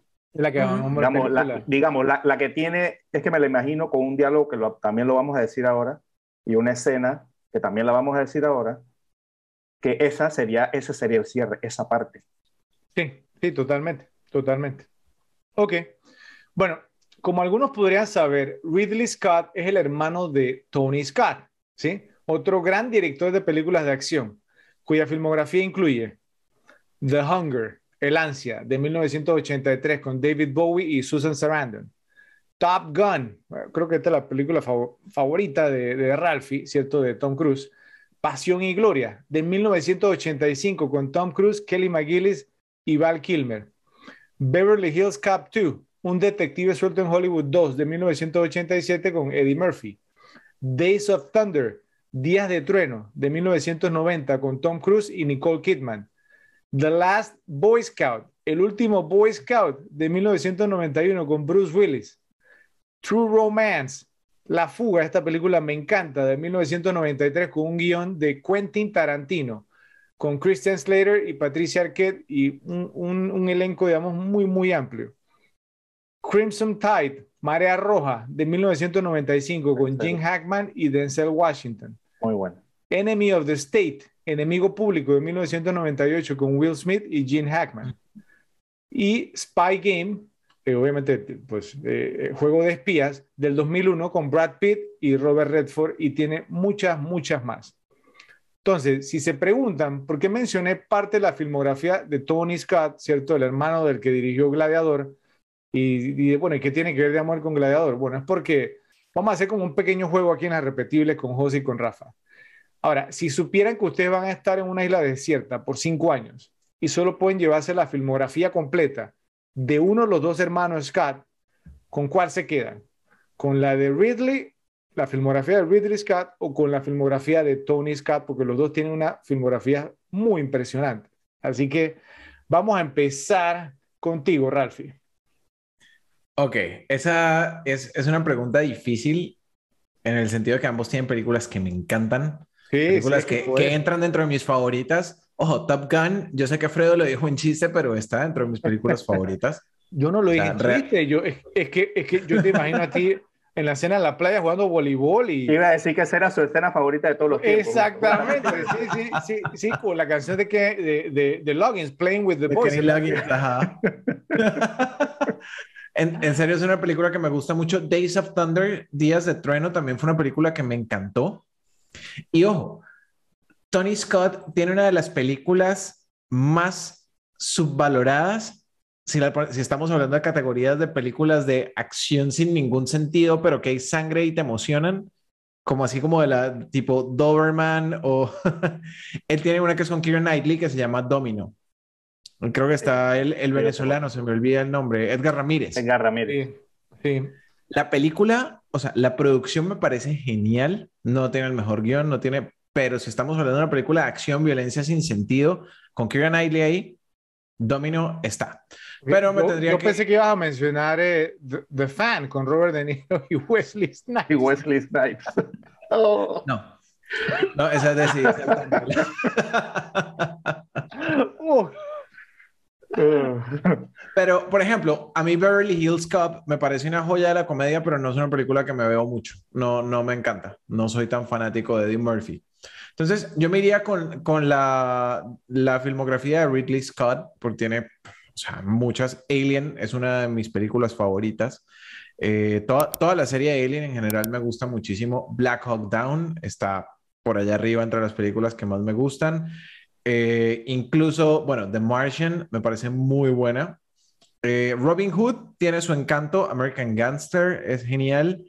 Eh, um, Gladiador, después de esta tercera vez, aunque insisto, no es la película que más me conecta, la considero muy, muy buena. Y si no tengo más que hacer en una isla, me la Cinco años tienes que verla por lo menos tres veces.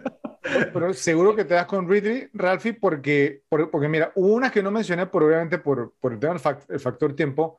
Tony Ujú. hizo Man on Fire, Hombre en Llamas con Denzel Washington. Y también, también hizo eh, eh, The Taking of Pelham 123, o sea, como el, eh, asalto al, al precinto, creo que se llamaba, ¿sí? No me la he visto. Sí, y, y Unstoppable, eh, no, Sí. no me acuerdo cómo se llama en español, digamos, pero con, con Denzel también y con este Chris, ¿cómo se llama? Chris Pine, ¿sí? Ujú. Entonces, eso es- eh, o sea, esos son, esos son tu tipo de películas, Ralph. Ah, pero me sigo quedando, o sea, es que Ridley tiene unas que, que de verdad me gustan mucho y que me las puedo ver sin parar muchas veces. Volvemos, Black Hawk Down, eh, Black Hawk Down está ahí, Alien me la puedo ver en, en cantidad de veces, Blade Runner me la he visto bastante eh, y me la podría ver más. Eh, sí, me, me sigo yendo con Ridley Scott. Me sorprendió que Ralphie dijera Ridley. Bueno, Ralphie también dirigió el video de George Michael que se llama One More Try. No, pero creo que estás proyectando, te estás proyectando en mí, entonces eso es más tuyo. Ok, entonces te vas con Ridley. Pasemos Yes. contigo, Joe. A ver. Eh, bueno, yo igual eh, no ningún eh, no ningún desmérito para Tony porque en verdad es un bueno fue porque ya falleció un director fenomenal En el 2012 eh, falleció. sí. con, con- Ujú. con- que tuvo muy buenas películas, pero pienso que bajo la premisa de cinco años en una isla, creo que podría privarme estar cinco años más sin ver películas de Tony que sin ver las películas de Ridley. O sea, yo no puedo estar cinco años sin ver las películas de Ridley, no puedo estar cinco años sin ver Blade Runner, cinco años sin ver Alien, no puedo, no puedo simplemente. O sea, eh, Thelma y Louise, Gladiador, Black Hawk Down, eh, Match- Matchstick Men, que es muy buena, Sí, no, La. Cruzada, American. Gangster, Body of Lies, el, The Martian y The Last Duel, su última también. Eh, no, o sea, no podría estar cinco años sin ver una película de Ridley Scott. Tony Scott creo que, que a lo mejor a regañadientes, pero pude- pudiera sobrevivir.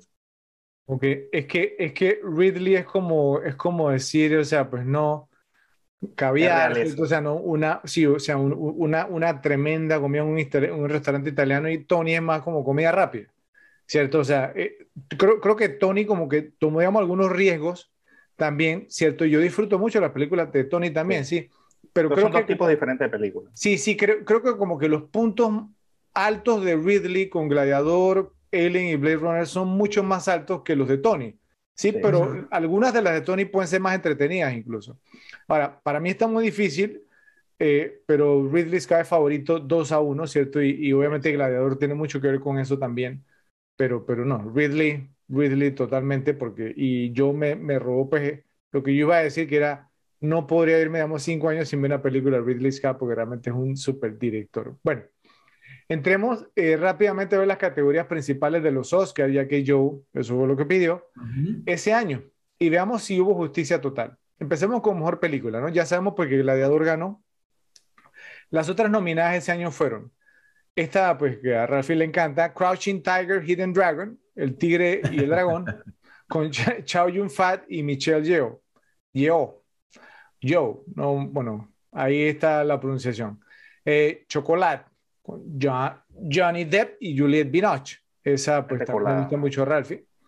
Eh, una pues que yo sé que le gusta a Joe, él siempre dice que eso le, genera controversia, pero en el fondo yo sé que le encanta Erin Brockovich con Julia Roberts, eh, pero le fascina esa película. Eh, y, y, también Traffic, Tráfico con Michael Douglas, Benicio del Toro y Catherine Zeta Jones. Entonces, en cuanto a mejor película, digamos, o se lo hubieran dado a otra o creen, digamos, entonces, porque Gladiador se lo ganó bien. No, Gladiador fue un muy buen pick para eso. Gladiador ganó sin jockey porque esa competencia no estaba muy difícil. y, me gané, y, me, acordé que Soderbergh fue el que ganó directo. Eh, eh, eh, ah, es, que a eso vamos, a eso vamos. Pasemos entonces a mejor actor, ¿cierto? Ganó Russell Crowe, ¿ok? Entonces los otros candidatos fue, fueron, o los otros nominados, vamos a, vamos a hablarlo en esos términos. Ed Harris por Pollock, eh, donde hace, digamos, entonces el papel del gran pintor Jackson Pollock. Eh, Jeffrey Rush, sí, eh, por Quills, Letras Prohibidas, la leyenda del Marqués de Sade. Sí, que ahí actuaba con, creo que era con, con, con, Kate Winslet, ¿no? ¿Cierto? Sí. Ah, sí, sí, y actuaba ahí. Javier Bardem, Ralphie, una de tus películas favoritas por Before Night Falls, antes que anochezca. Ah, super Johnny Depp. Sí. Y Tom Hanks por Castaway, Náufrago. Muy buena. Entonces, eh, a ver, creen, o sea, si tuvieran que hacerlo de nuevo en este momento, viendo lo que ha pasado, ¿se lo repetirían, digamos, entonces a Russell Crowe? ¿Se lo darían a otro, a otro de los actores? Yo me quedo con Crowe, la verdad. Yo me quedo con Crowe. Yo, yo lo tendría cercano a Tom Hanks. O sea, es Tom Hanks, pues. O sea, como por no quemar a Tom Hanks, Russell Crowe es un digno ganador de, de, ese Oscar. Yo también, pero mira que me estaba acordando mal porque yo juraba que sabía si el año de Hurricane, pero creo que fue después. Eh, que yo estaba pensando que, bueno, si hubiera sido Hurricane, era Hurricane, porque pienso que la Hurricane me que está, pero no es el mismo año, que está, está confundiéndome años ahí. Eh, y sí, no, pienso que, pienso que también fue merecido. Es que, es que hubo, hubo, digamos, un temita ahí con, los, con, lo, el, con el, el, premio del Oscar al mejor actor a principios de los 2000 como una peleita vamos, entre Denzel Washington y Russell Crowe, donde, a todos se lo dieron cuando no era. Exactamente, era, era como un temita de bueno, se lo dieron a Denzel cuando debió haber sido Crowe, un ejemplo, digamos, una mente brillante, ¿cierto? O sea, que, que Denzel lo ganara ese año, creo que fue por Training Day, ¿sí? Eh, eh, por porque no se lo dieron por Hurricane. Exactamente, fue, fue, como que Sí, como una y otra no y a, y a, y a, Russell Crowe, como no se la dieron por The Insider, entonces se la dieron ahora por Gladiador. Se la dieron por Gladiador, exactamente. Entonces, o sea, como, como decía uno, bueno, es muy obvio lo que están haciendo, ¿sí? Pero bueno, eh, eh, interesante. Pasemos entonces al mejor actor secundario. Los candidatos fueron, o los nominados, Benicio del Toro por Traffic, Tráfico, que ganó. Eh, Albert Finney por Erin Brockovich, Joe. Eh, Jeff Bridges por The Contender, candidata al poder. Quizá mi interpretación favorita a un presidente estadounidense en, el cine, ¿no? Un día vamos a hacer un ranking en cuanto a eso. Eh, Joaquín Phoenix por Gladiador y Willem Dafoe por Shadow of the Vampire, La sombra del vampiro. Entonces, ¿qué opinan? Si tuvieran que hacerlo de nuevo en este momento, ¿le darían el Oscar nuevamente a Benicio del Toro? ¿Se lo darían a Joaquín Phoenix? ¿Algún otro? ¿Qué dicen? Voto para Joaquín. Ese no, nosotros nos vamos a callar el hocico de Benicio del Toro. Eh, no es que fue mala, obviamente fue buena, pero volvemos, yo siempre, yo siempre me baso en digamos, en, la, prueba del tiempo, ¿no? ¿Qué actuación ha perdurado más? La de Phoenix, lejos. Y, y, es, que nadie, es que nadie se acuerda ni siquiera de Traffic. Mira que yo no me acordaba, que, no me acordaba ni quién había sido el director ganador hasta que me dijiste la película. Sí. Eh, eh, eh, Traffic es una película que no ha trascendido. Uh -huh. esa actuación de, de, de, Del Toro, si me preguntas a mí, su actuación más trascendental fue, o, o, la que yo me acuerdo más, de The Usual Suspects. Exacto. Mucho más que esta. Eh, o sea, nada, yo, yo, lo único que me acuerdo de esa actuación es esa parte que te dije, nosotros vamos a caer los hijos, porque me quedó esa frase muy graciosa de, de, esa película Traffic, pero obvio, es, es Joaquín Phoenix el ganador. Sí, estoy de acuerdo. Y más claro. basándonos en, en la, la regla del tiempo de qué tanto perduró, bueno, aquí está. O sea, fue un villano completamente memorable. Sí, yo, yo lo, lo, que recuerdo de la actuación de Del Toro, que en ese momento que me molestó, Del, del Toro es puertorriqueño, ¿no? Entonces, uh -huh. eh, él, él, estaba haciendo el papel, digamos, como de un chicano mexicano, ¿cierto? Y el acento que tenía no era para nada, digamos, mexicano, entonces obviamente yo sé que, digamos, para, para los estadounidenses eso es una minucia, ¿cierto? Y dirán, bueno, lo escucharon hablando español, ¿cierto? Pero los que somos, digamos, obviamente hispanoparlantes, sabíamos que no estaba haciendo un, un acento mexicano, ¿cierto? Que sonaba extraño, cuando hablaba, digamos, incluso en español, y yo, y yo decía, pues, ¿cómo le vas a dar un Oscar? Entonces, o sea, no tengo nada en contra del Toro es más. Si quieren, digamos, pues no, los fanáticos de Benicio, entonces se lo quitamos este año y se lo, se lo damos después por Sicario, si quieren, ¿ok?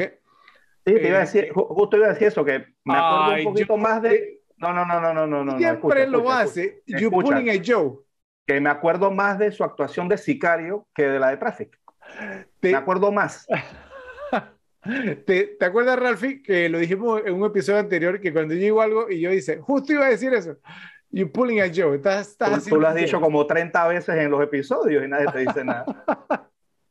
bueno, pero, pero, pero, pero sí, o sea, se lo quitamos a Del Toro y se lo damos entonces, pues no, por, por Sicario después, por, porque pienso que su actuación en Sicario fue, fue mucho mejor. Ahora, creo que también sí, que con el pasar del tiempo eh, se, ha, se, ha, confirmado, pues, ¿no? Que Phoenix es mucho mejor actor, o sea, su filmografía, hasta incluso, pues, no, más recientemente lo que hizo con Joker, Guasón, ¿cierto? O sea, un tema, un tour de force, eh, o sea, esa actuación, ¿o no, Joe?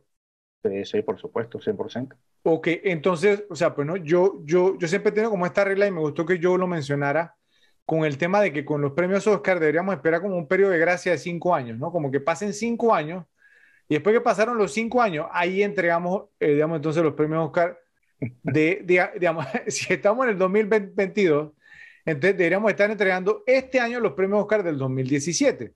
Sí, entonces porque ya tendríamos como una mejor idea de quién es quién y qué película damos entonces también, o qué actuación, digamos, también, o sea, ¿no? Como aguantó el paso del tiempo, sí, o sea, como que envejeció bien. De, deberíamos hacerlo así, porque pues ese tema del momento y del año hay, un, hay una o sea, hay unos premios ahí que uno dice, oye, ¿cómo es posible? ¿Cómo es posible? Sí, pero bueno. Sobre todo con la, con la competencia a veces, ¿no? Que, Uf, que tú... To, que, o sea. to, totalmente, y ni, ni, ni, y ni hablemos de Crash, pero bueno. Sí. eh, pasamos entonces a la categoría que quería Joe, ¿sí? Mejor director. Entonces, los nominados ese año fueron Steven Soderbergh, ¿sí? Que ganó por Tráfico, Traffic. Ang Lee por Crouching Tiger, Hidden Dragon, El Tigre y el Dragón, ya lo hemos hablado, pues un top 10 de Ralphie. Steven Daldry por Billy Elliot, otra película, vemos que también que a Ralphie le fascina. Me eh, encanta.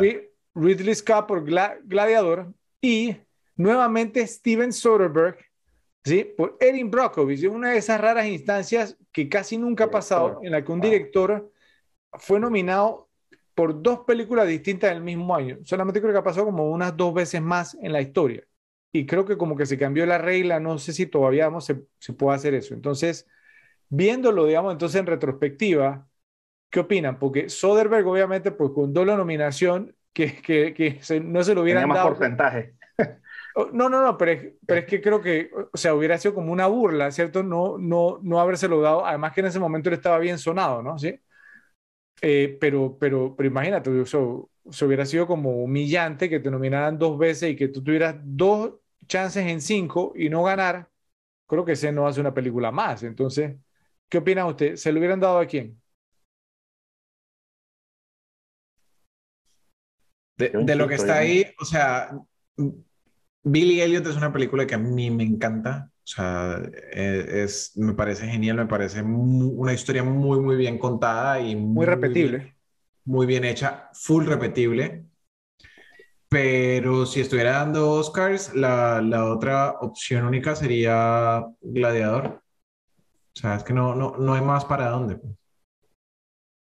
¿Yo? Sí, es que como dije antes, ¿en qué te estás basando para dar la película a que tienes dos nominaciones? O sea, hay películas que tienen 11 Oscars y no se llevan ninguna. 11 nominaciones.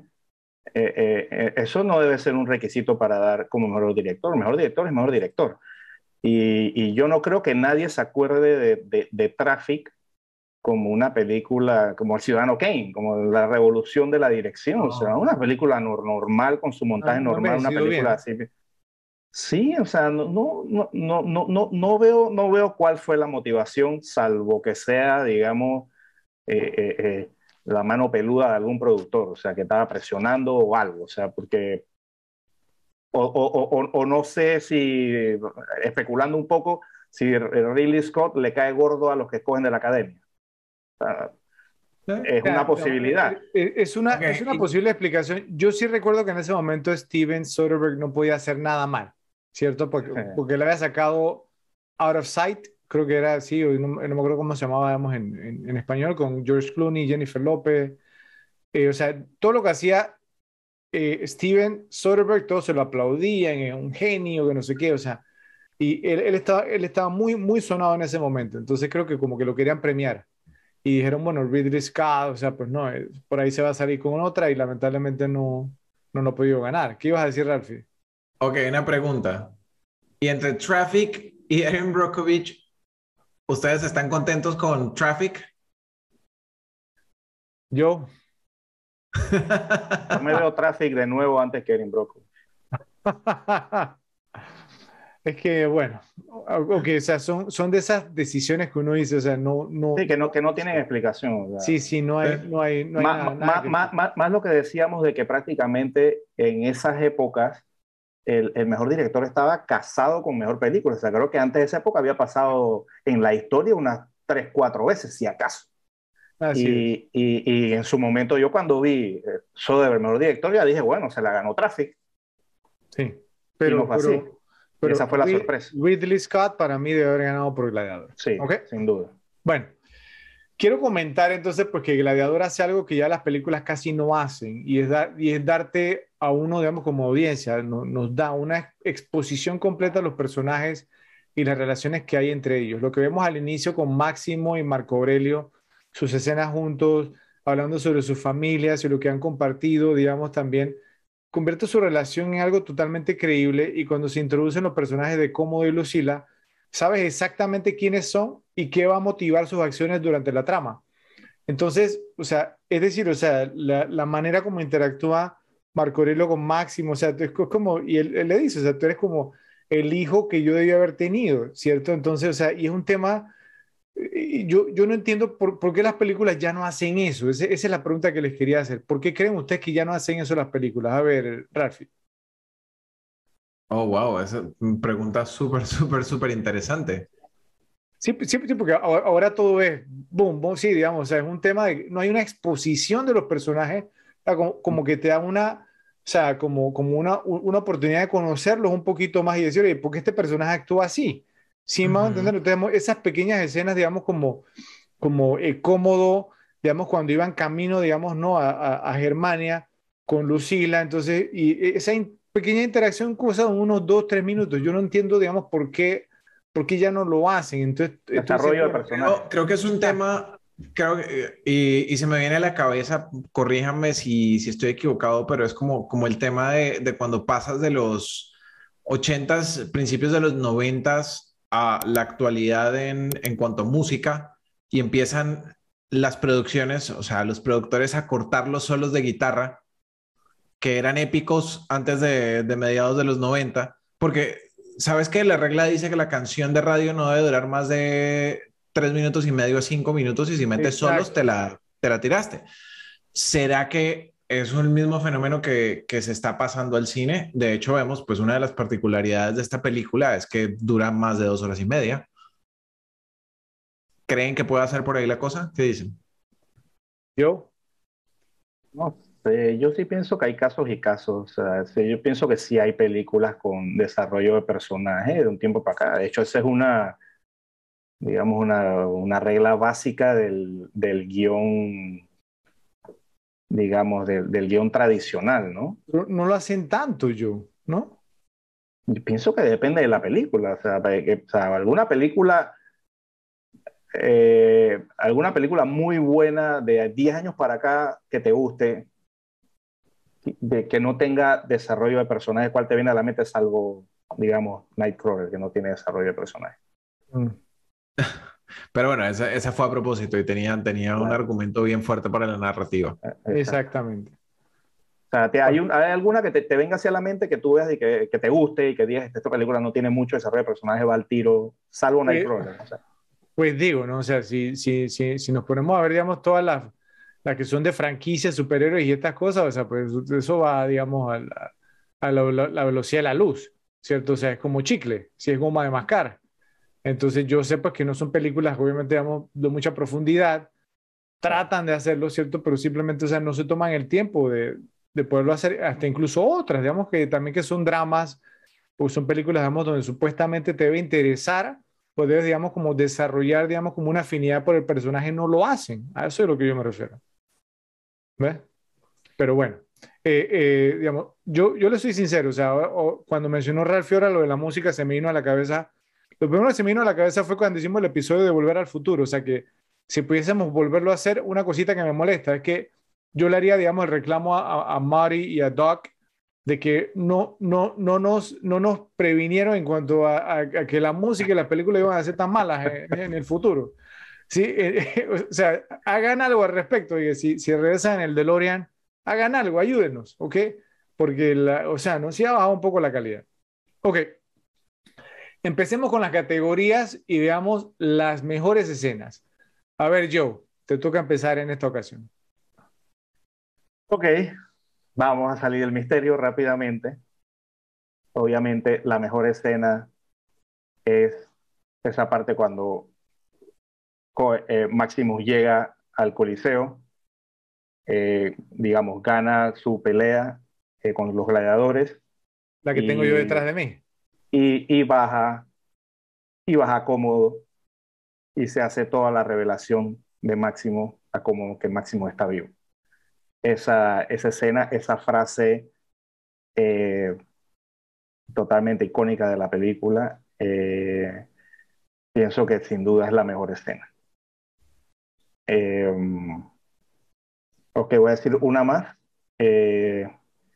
Me gusta mucho este, la escena cuando Lucio le cuenta a, cuando Lucio le cuenta a, a, el tema de que Máximo que va a liberar Roma, que no sé qué, que está hablando que Ay, mi mamá me dijo que, cuéntame, cuéntame, y le cuenta esa parte y después toda esa parte que viene después cuando está cómodo con, con Lucius al lado y, llega la hermana y le comienza a echar el cuento del, del, del de, que de Claudio, creo que era el emperador, y, le dice que no, que este tenía secretos, que no sé qué, y, esa amenaza pues, pasivo-agresiva ¿no? que tenía ahí y cómodo con ese tono de voz eh, esa escena como tensión para mí es una de las mejores de la película.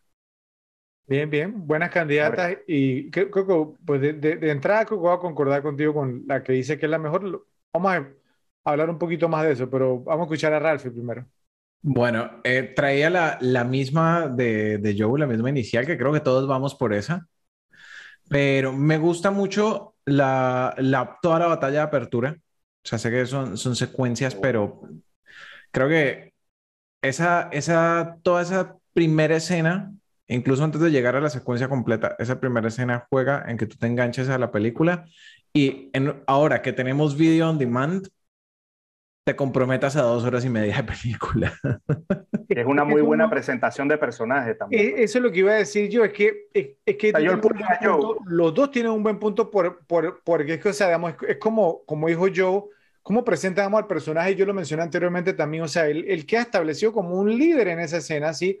Los pequeños detalles, es decir, él es un general, ¿cierto? Que cuando da una orden, o sea, la tienen que seguir, entonces una escena muy realista, la batalla y demás, y la que yo mencionaba, digamos, cuando él iba así como en sí, como entre los soldados, o sea, tú dices, este tipo es, él es el general, o sea, él es el que manda, puede que no sea el más alto, ¿cierto? Pero se nota, o sea, la presencia de Russell Crowe que ha establecido, este, este, este es el hombre, ¿cierto? Muy bien, Ralphie, ok. Dale. esas eran las dos que, que yo traía, pues, eh, sin, sin, pisar otras categorías. Ok. Eh, en, en, cuanto a esa escena, digamos, pues, o quiero como agregar un poquito en la escena inicial, o sea, es decir, es una, una escena muy realista, ¿no? O sea, no tiene muchos efectos especiales, me parece que está muy, muy bien hecha. Y aunque tiene la famosa shaky cam, o sea, la cámara esa que se mueve, ¿cierto? un poquito, por lo menos es en cámara lenta, o sea, y alcanzas como a distinguir lo que está pasando y, lo, y lo, hacen bien. Eh, quería preguntarle, pues no, aprovechando, ustedes saben que a mí me gusta como salen un poquito, o sea, ¿qué les parecieron, digamos, como los atuendos o los, parecían como uniformes de los hermanos que tienen como una piel de oso? Sí, sí, o sea, ¿qué, qué, le, pareció, qué le pareció ese, eh, el, el, atuendo de los hermanos en esa batalla? Eh, es decir, o sea, si ustedes tuvieran que entrar en una batalla como esa, ¿serían con piel de oso o qué? No, no sé, creo que, creo que tendría que investigar un poquito más de cómo era la costumbre de vestimenta de esa época, pero, me imagino que el director de arte habrá hecho su tarea y que, y que digamos que debe, Pero, pero con, con, base en lo que vieron, digamos, en, en, la, en, las batallas, ¿cierto? O sea, en esa batalla, o sea, ¿con cuál preferirían irse? ¿Con algún tipo de armadura o la piel de oso? Porque la, ¿no? Obviamente. Volvemos. La, la, piel de oso puede ser un poco más liviana que la armadura y, y al final termina siendo una piel, una piel muy, muy gruesa que de una flecha tal vez no te salve, pero de un espadazo mal dado te pueda llegar a proteger. ¿Qué tanto te quita el movimiento? O sea, porque una, una cota de malla, estas que, usaban, eso de pesar. Pesadísimo, sí. Sí, sí, Entonces, ojo, por ejemplo, tenían de los, de los guerreros bárbaros, si vemos el otro lado, los, eh, los nórdicos, los berserkers, que eran los, los guerreros estos que se drogaban con hongos antes de entrar a batalla y entraban sin armadura. Entraban descamisados o desnudos a veces. Sí. otro tema en esa escena es que, o sea, que usaban perros en la batalla, ¿cierto? Entonces, ¿cuál sería como la expectativa de vida de, de, esos perros? No duraban mucho, ¿no? ¿Cierto? No, no, no, creo que les importara mucho en esa época el, bienestar animal. Bueno, le... puedo decir que esa es una de las cosas que, que más me, me, saca de onda de esa película. Yo, yo tengo mi, mi, tema con las películas que tienen animalitos. Ok, yo, yo me imaginé, por, e, por, por, por eso lo mencioné. Bueno, eh, voy a mencionar un par de escenas más, o sea que me parece que aquí vale la pena mencionarlas y pues creo que vamos a estar de acuerdo todo con la mejor, pero quiero hablar un poquito más de la mejor escena que la que tengo detrás de mí. la escena cuando Máximo escapa, ¿cierto? Que lo van a ejecutar, ¿cierto? Y se, se despacha de los verdugos. O sea, es una escena, digamos, donde eh, ¿cómo se llama? O sea, la, la, la, espada, digamos, tiene como la, la escarcha, ¿cierto? Y se le, ¿sí? Se le, se le traba, digamos, entonces, y, y, Máximo le hizo una línea que no, no quiero pisarle, ¿sí? Pero, pero, pero ¿saben qué, qué me acordó de esa escena un poquito? Si han visto esta película Taken, ¿cierto? Con, con Liam Neeson, sí, que hay una escena, digamos, donde estaba el amigo de él que era como el francés, que él fue a buscar, digamos, como, como una, una pistola y entonces el amigo se la pasaba diciendo, ah, bueno, es que ahora tengo un trabajo de escritorio, de escritorio, entonces le apunta con el arma y Liam Neeson, digamos, entonces no, le, se la, se la, sí, se la golpea así y le dice, con tu trabajo de escritorio ya hasta se te olvidó, ¿cierto? El, el peso, digamos, de, de, un arma cuando, cuando, está cargada, ¿cierto? Entonces ese es como más o menos lo mismo por, porque Máximo era un soldado y que lo, lo iba a ejecutar se notaba que no era un soldado porque no sabía lo de, lo de la espada, ¿no? Sí, sí que se congelaba. Entonces, muy, muy bien hecha esa, esa escena, me gustó mucho, pero hay que cortarla justo cuando termina, porque después viene la, la, la, ejecución, digamos, de, de, la, de, la, esposa y del hijo, entonces ya esa parte no. Y es que probablemente esto que está diciendo Fred también eh, eh, tenga algo que ver con que no mandaron a soldados porque muy probable un soldado no se hubiera atrevido a matar máximo por, por la admiración que tenía, entonces tuvieron que matar muy buen tuvieron punto. Que, tuvieron que mandar, digamos, a un, a un sicario. Muy, muy, muy, muy, muy buen punto. Bueno, también, digamos, la, la primera pelea como gladiador, digamos, eh, de, de, de, Máximo, cuando está encadenado con Yuba. ¿Sí? O sea, esa, esa primera escena es, es, muy buena, ¿no? Sí, porque primero no, no, sabemos si va a pelear o no, al final sabemos que sí, pero, pero este eh, eh, próximo, ¿cierto? Da un muy buen pep talk, hay un buen speech, ¿cierto? Y le dice, o sea, ¿no? Bueno, no, no, voy, a, no voy a pisar la, la, categoría, pero tú ves a Máximo que agarra la, la, la, tierra, ¿no? Cuando él agarra la tierra es porque viene algo bueno. Porque va para el cuero, porque va para el cuero. Sí, sí, entonces, y, y, y, salen, y entonces eh, eh, es gracioso porque, o sea, ¿no? Digamos, ya en la previa tú ya sabías quién, eran, quién era quién ahí, ¿no? ¿Cierto? Por, porque estaba este eh, Hagen, Hagen, el, el grandote. Hagen Sí, sí, estaba, estaba, estaba Yuba y estaba Máximo. Entonces, cuando salen, entonces ellos dominan el tema así. Y, y, no, no, es muy, muy, muy buena esa escena, ¿no? Sí, el, bueno, y el pobre, digamos que, que, que, también que dijo que él era un letrado, ¿cierto? Lo matan, el tipo se estaba orinando, ¿cierto? Del, del miedo. Toda, toda esa escena está muy, muy, muy bien hecha. Además, el tema de que, a ah, cómo es, cómo este, porque no hemos visto una pelea de gladiador como era tampoco, esa escena está muy bien hecha. Algo, algo que, que, me gustó de esa escena, que me parece, me parece interesante, es el estrés que te genera o digamos como la, forma en que, en que empiezan a encadenarlos a todos y tú realmente no sabes máximos a quién está encadenado. De hecho, recuerdo que la primera vez que la vi y sin recordar muy bien la película, lo primero que se me vino a la cabeza está encadenado el tipo que se acaba de orinar encima. que, que, que, que, que, que, que como... el brazo por, para que se hace. sí, sí, sí, sí, es que, es, que hay una escena fantástica aquí. Bueno, de, después hay otra que me gustaría mencionar es la segunda escena, digamos, o sea, de la, la, pelea de gladiador de Máximo, o sea, porque ya él sale solo, ¿cierto? Como que ya hizo su, su, reputación y la gente, Máximo, o Spaniard, no me acuerdo cómo era que le gritaban. Y entonces el tipo sale y hay ceja ahí, uno, uno con una cabeza de animal, a lo mejor por una pelea, una batalla, esa cabeza, el casco ese de... Cabeza de un toro. Sí, sí, como cabeza de toro. Sería una buena idea porque te protege, ¿no? ¿Cierto? Pero aunque sea como un, un, poco sofocante eso, ¿no? y no sé qué tanta visión te dé eso. Sí, sí, sí. Y entonces eh, Máximo sale y se lo despacha a los seis y al último, ¿no? Con la espada le corta la cabeza y después le, le, le grita a la gente, ¿no? No, no, United Entertainment está entretenido, le lanza la, la, la espada ¿no? al público y, y, y, la gente todavía dice, no, Máximo, y yo digo, oye, este, este, tipo puede hacer lo que quiera. Pues, era, era, como el malo de la lucha libre, ¿no? Sí, sí, totalmente, él puede hacer lo que quiere y la gente lo va a aclamar, ¿no? ¿Cierto? Porque por lo que él lanza una espada, o sea, él puede haber matado a alguien ahí. Bueno, ¿no? Y la gente totalmente era Máximo, Máximo, ¿no? tremenda esa escena también. Pero obviamente creo que la mejor escena es la primera pelea, lo que mencionaron ustedes, de gladiadores en el Coliseo, ¿no? Sobre la horda de los bárbaros. Eh, eh, son detalles, ¿no? Digamos, de que empieza, había, bueno, usted sabe, digamos que pues, a mí me, gusta un poquito esto, había puestas, digamos, en la entrada del, Coliseo, eh, un tablero, un pizarra, una pizarra, ¿no? Yo, yo me imagino de que, hey, Hagen o hey, Hagen, menos 220, o sí, o... sí, o 3 a 1. Sí, sí, 3 a 1 menos 400, lo que sea, ¿no? Sí, el tipo se ve grande. Eh, eh, no, eh, con Gabela, me lo imagino con Gabela, línea, los momios y todo esto, ¿no? Entonces, pero, pero, ¿saben? O sea, ¿qué, qué me gustó de esa escena mucho? Es que, o sea, en, la, en la escena anterior, la que mencioné, o sea, no, que acabamos de ver a Máximo que se despachó a 6, ¿cierto? Se despachó a 6 él solito. Y entonces, hasta él se veía nervioso, ¿cierto? Y él le dice a los demás, como dice, o sea, no importa lo que pase por esas puertas, lo que entre, ¿sí? Vamos a tener una mejor oportunidad de sobrevivir si trabajamos en equipo. Entonces, o sea, eso, o sea, te genera como un tema de bueno, si, si Máximo, que acaba de matar a seis, está nervioso y está diciendo que tiene que trabajar en equipo, entonces lo que va a salir por ahí no son buenas noticias, bro. Sí, o sea, eh, lo que se viene es bueno, ¿no? Y entonces sale y empezamos entonces, ¿no? A, a, a, a matarlo eh, o sea, es una escena como muy emotiva. o sea, a mí esa escena cada vez que yo la hago me inyecta, o sea, porque los esclavos, digamos, estaban ahí para ser masacrados. Entonces sobreviven.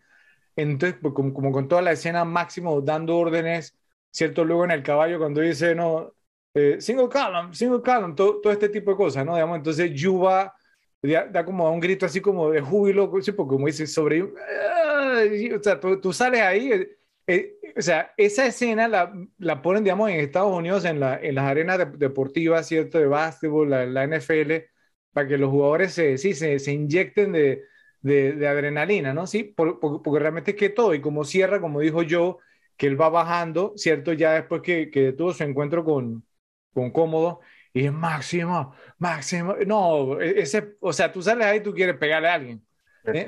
después, después que ves esa escena, gana como la mejor escena, ¿no? ¿Cierto? Y de lo que, y de lo que estábamos hablando en antes, obviamente que ese, ese giro de máximo, soy máximo décimo, ese giro sería el hammer de Ridley Scott. Sí. Sí, es que, es que digamos, yo, eh, yo me acuerdo cuando, cuando estaba viendo la, la película en el cine, yo decía, ok, ya por, porque se acuerdan, que porque Máximo, o sea, no se pone el casco, ¿no? ¿Sí? Como para, para ocultar, digamos, entonces, pues, ¿no? Su identidad. Uno dice, bueno, ahora va a haber algunas peleas, pero no, ahí mismo, en la primera, como dijo, no, y quiero bajar, quiero conocerlo, y yo, ah, ¿qué va a pasar ahora, no? no, y todo esto en esa parte también, él agarra como una flecha en el piso y se le iba a clavar a cómodo, y de repente se mete Lucius, eh, eh, el, Lucius, y entonces ahí es donde desiste.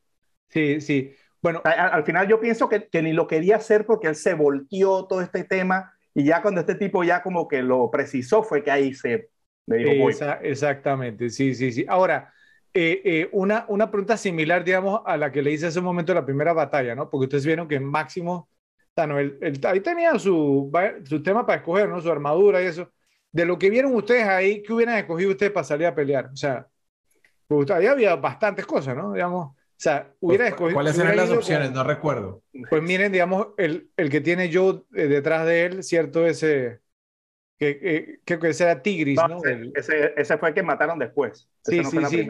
Eh, no, no, no, o sea, pero, pero había algunas como esas, ¿no? Digamos, entonces había esa, había otra, o sea. Ahora, ese casco un no se. De, de armaduras bien, bien interesantes. Ese casco no sé también. De detrás de mí.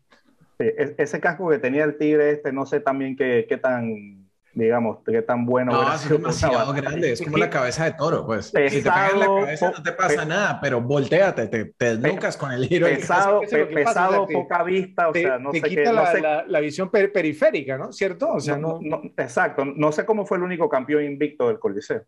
Pero, sí. pero, pero, ¿de qué harían? ¿Serían sin casco? Porque, porque también es, eh, es como el, el jugador de hockey, el, el, último que jugó sin casco, las. Yo pienso, ¿eh? yo, yo pienso, que eso depende de tu nivel de habilidad. Si yo fuera máximo, voy sin casco y, y, y qué sé yo, con, con, con, con, una llave. O sea, si, si, fuera muy malo, a lo mejor quisiera protegerme con, con una super armadura, ¿no? Sí. Bueno, sí, sí, sí. Pero bueno, también, exacto, como Maximus estaba acostumbrado a pelear liviano, pues, o sea, el, peleaba con el, el, escudo y la espada y chao. No, no, y, y, y el casco le quedaba extrañamente bien puesto de una, o sea. yo pienso que el casco era más que nada para ocultarse. De, de, Roma.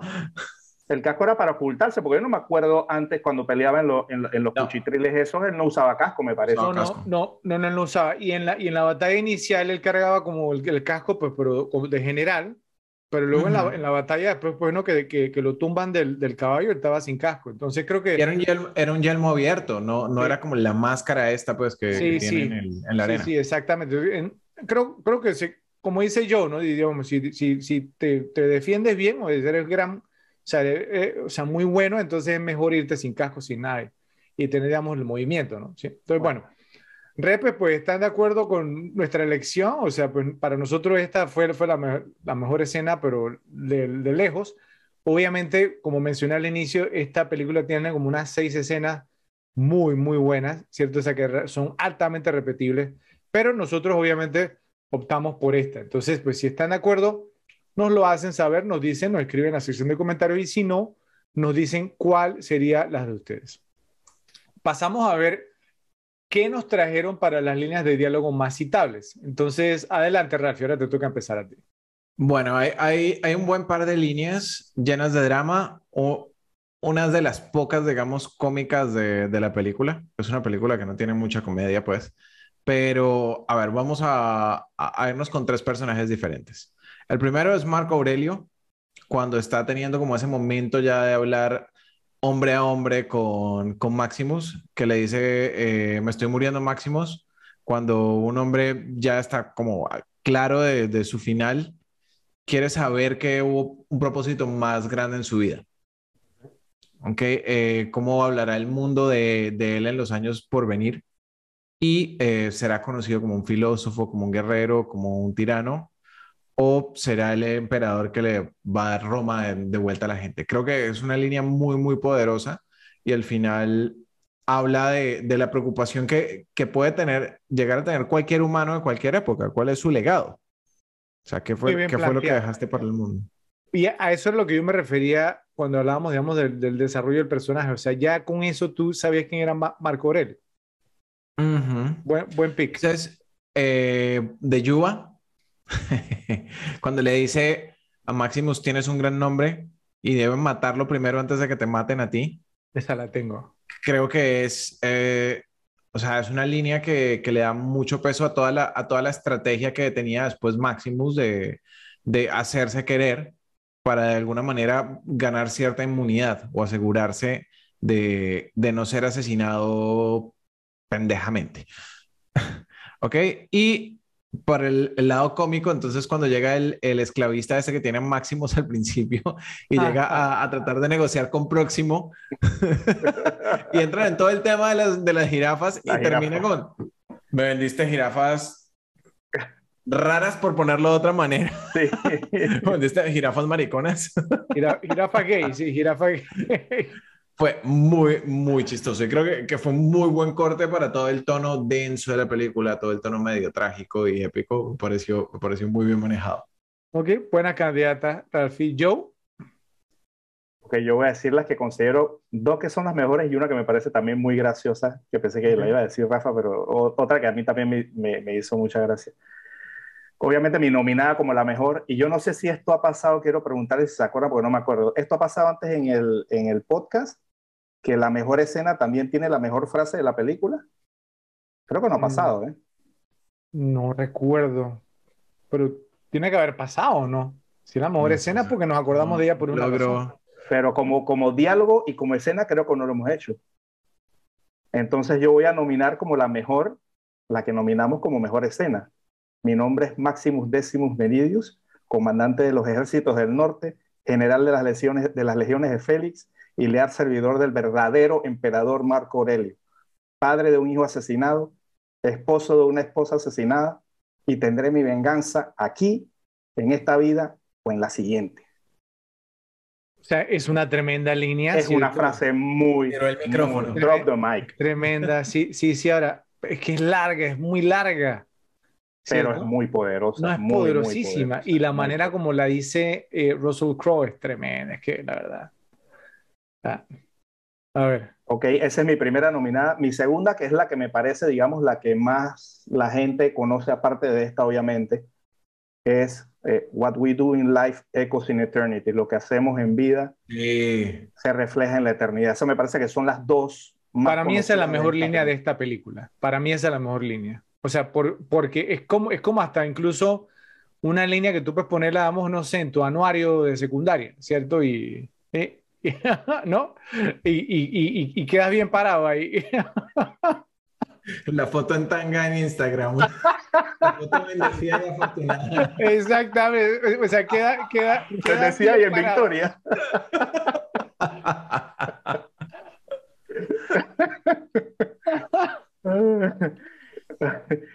bueno, y, y, bueno, voy a decir otra. Tengo muchas más, eh, pero voy a decir otra que me pareció muy graciosa cuando la vi eh, y, la verdad que esta frase no me acordaba y cuando la volvió a ver me pareció sumamente graciosa. Es cuando están antes de la primera pelea que está el, el, el chico este que después se orina eh, antes de salir. Y entonces están ahí todos como, como hablando y, y él dice y que eh, yo no debería estar aquí. Yo soy un escribano, hablas, hablo siete idiomas y pasa Jaime y le dice que bien, mañana podrás gritar en siete idiomas. sí. E, ese fue un poquito comic relief ahí de lo que hablaba Ramsey. Esa fue buena también. Sí, muy, muy buena línea. A ver, Alfredo, lanza las tuyas, porque yo tengo bastante. Sí, sí, sí. sí. Eh, eh, bueno, o sea, eh, yo, para, para mí la mejor línea es lo que hacemos en la vida tiene resonancia en la eternidad, vuelvo y digo, o sea, ¿no? otra, digamos, también más o menos del inicio es a mi señal desata el infierno, que tú entendido que esa fue Adlib, o sea, que la, la inventó, la inventó. el Russell Crowe, sí, o sea, no era parte del guion. Eh, la escarcha a veces hace que la cuchilla se pegue. Cuando, sí, la escena que mencionaba yo de que, sí, del escape de, de, Máximo. Eh, también, digamos, entonces, pues como el, como el pep talk que me gustó de, de, Próximo en la primera, digamos, como pelea de Gladiador, que fue lo que hizo que, que motivó a Máximo, digamos, a que peleara, que fue, al final todos somos hombres muertos. Lamentablemente no podemos elegir cómo, pero lo que sí podemos decidir es cómo llegamos a ese fin, para que seamos recordados como hombres. Y Máximo se queda como que, ¿sabes qué? Este tipo está ponchi, pero tiene, tiene un punto ahí, ¿no? ¿Cierto? y entonces se, se decide a pelear. Y obviamente, pues no, la que mencionó Ralph era la otra que yo traigo de tienes un gran nombre, deberán matar a tu nombre primero antes de que te puedan matar a ti. Entonces, pero para mí la mejor es lo que hacemos en la vida tiene resonancia en la eternidad. ¿Qué más tienes ahí, yo? Porque tú dices que traes varias. Eh, Rafa, ¿tienes otra que... Mm, bueno, una que pensé que le iban a mencionar, pero ¿Are you not entertained? ¿Están contentos? ¿No están entretenidos? Creo que sí. si, vamos a, poner una frase eh, en los afiches de la película, después de la que traía Fredo, esa. Estaba, estaba, estaba pensando porque, porque miren, miren que esta película tiene, tiene y eh, bueno, pues yo, yo, yo sé que Ralphie, digamos, no es como tan sports fan, pero sé que Joe sí. Si, si, esta película puede estar hasta considerada como una película de, deporte, ¿cierto? Yo, por, porque, digamos, tiene escenas de entrenamiento. Deporte de su momento, ¿no? Sí, sí, sí, sí. Eh, digamos, más adelante voy a hablar un poquito, digamos, de, de, de algo que me gustó de la película. O sea, pues tiene, tiene eh, o sea, escenas de, de, entrenamiento. O sea, el, el coliseo romano, digamos, es como, o sea, pues no, Es, entretenimiento, o sea, pues ahí es son como atletas, ¿sí? Entonces, o sea, eh, eh, eh, hasta incluso, digamos, o sea, pues todo el montaje se parece mucho a un montaje, digamos, de ir a ver si un, partido de algo, ¿sí? Entonces... Lucha libre. Eh, exactamente, sí, o sea, parece una película de, de deporte. Entonces, Los deportes son entretenimiento y este era el entretenimiento de la época. Exactamente, sí. Entonces, o sea, pues no como, como que, como que muy, muchas de las cosas y las líneas tendría que ver, digamos, pues como con eso, ¿no? ¿Cierto? Y, entonces, digamos, esa parte que tú mencionaste, Ralphie, de que are you not entertained, o sea, no estás entretenido, es como cuando un deportista, si, si, está pensando como algún equivalente, Joe, no sé si se tiene alguno en la cabeza de un deportista en la vida real que, haya tenido como un momento de que, porque máximo era, digamos, lo máximo, pues, ¿no? O sea, valga la, la redundancia en cuanto a eso, que un deportista haya, le haya mostrado a la gente que él era el mejor en su campo y que dijera, are you not entertained? ¿Cierto? ¿Quién se te viene a la mente? Alguien que ya... A mí se me, se me viene a la mente rápidamente, como con, con, esa misma actitud. Eso. O sea, Bolt, cuando gana sin esfuerzo. Y él, y él siempre se voltea, se voltea hacia, hacia el público como con, con ese tipo de actitud. Creo que podría ser un, un candidato. A eso me refiero yo. A mí, se, a mí se me viene a la mente con este nivel de, de, digamos, de entretenimiento y de showmanship Muhammad Ali. Muhammad Ali. A mí se me viene, ¿saben quién? Michael Jordan, especialmente, digamos, después que vimos el documental o la serie esta, ¿no? The Last Dance, eh, el, el, el, el, partido del flu game, el partido del, de la gripe, ¿cierto? Como que dice, o sea, o sea, lo que dice, mira lo que dice, ¿cierto? Are you not entertained? O sea, no está entretenido. Sí, o sea, es que esa es como la actitud de un atleta. ¿sí? La, la, que él saca en ese momento. Entonces, por, esta película, además, también tuvo un nervio conmigo porque yo soy muy fanático de los deportes. Bueno. Oigan, chicos, y la última línea que les traía, ¿ok? Que es la de Gracio, que no pretendo ser un hombre del pueblo, sino que pretendo ser un hombre para el pueblo. ¿Y qué le contesta Político al fin y al cabo, ¿no? ¿Y qué le contesta Exacto, políticamente Vigente, perfectamente manejado. Y... Pero, pero, ¿Y qué le contesta después cómodo? Eh, fue una buena línea. ¿Te acuerdas yo? ¿Qué le dice cómodo? No me acuerdo. Que le dice algo así como que, bueno, pues dudo que el pueblo eh, coma tan bien como tú. O, que tenga las amantes que tienes tú. No me acuerdo cómo se llamaba el otro. Gallo, creo que era así. Gallo, también muy vigente. también muy vigente. Sí, sí, se la, se la, se la lanzó. O sea, dudo que el pueblo, o sea, porque, porque este estaba, un poquito gordito y se, nota que está bien alimentado, ¿cierto? Ok, eh, yo voy a decir el par más que tengo aquí. Eh, eh, cuando, para la pelea final, cuando se encuentran Maximus con, con Commodus, que Maximus le dice, una vez conocí un hombre que dijo, la muerte nos sonríe a todos.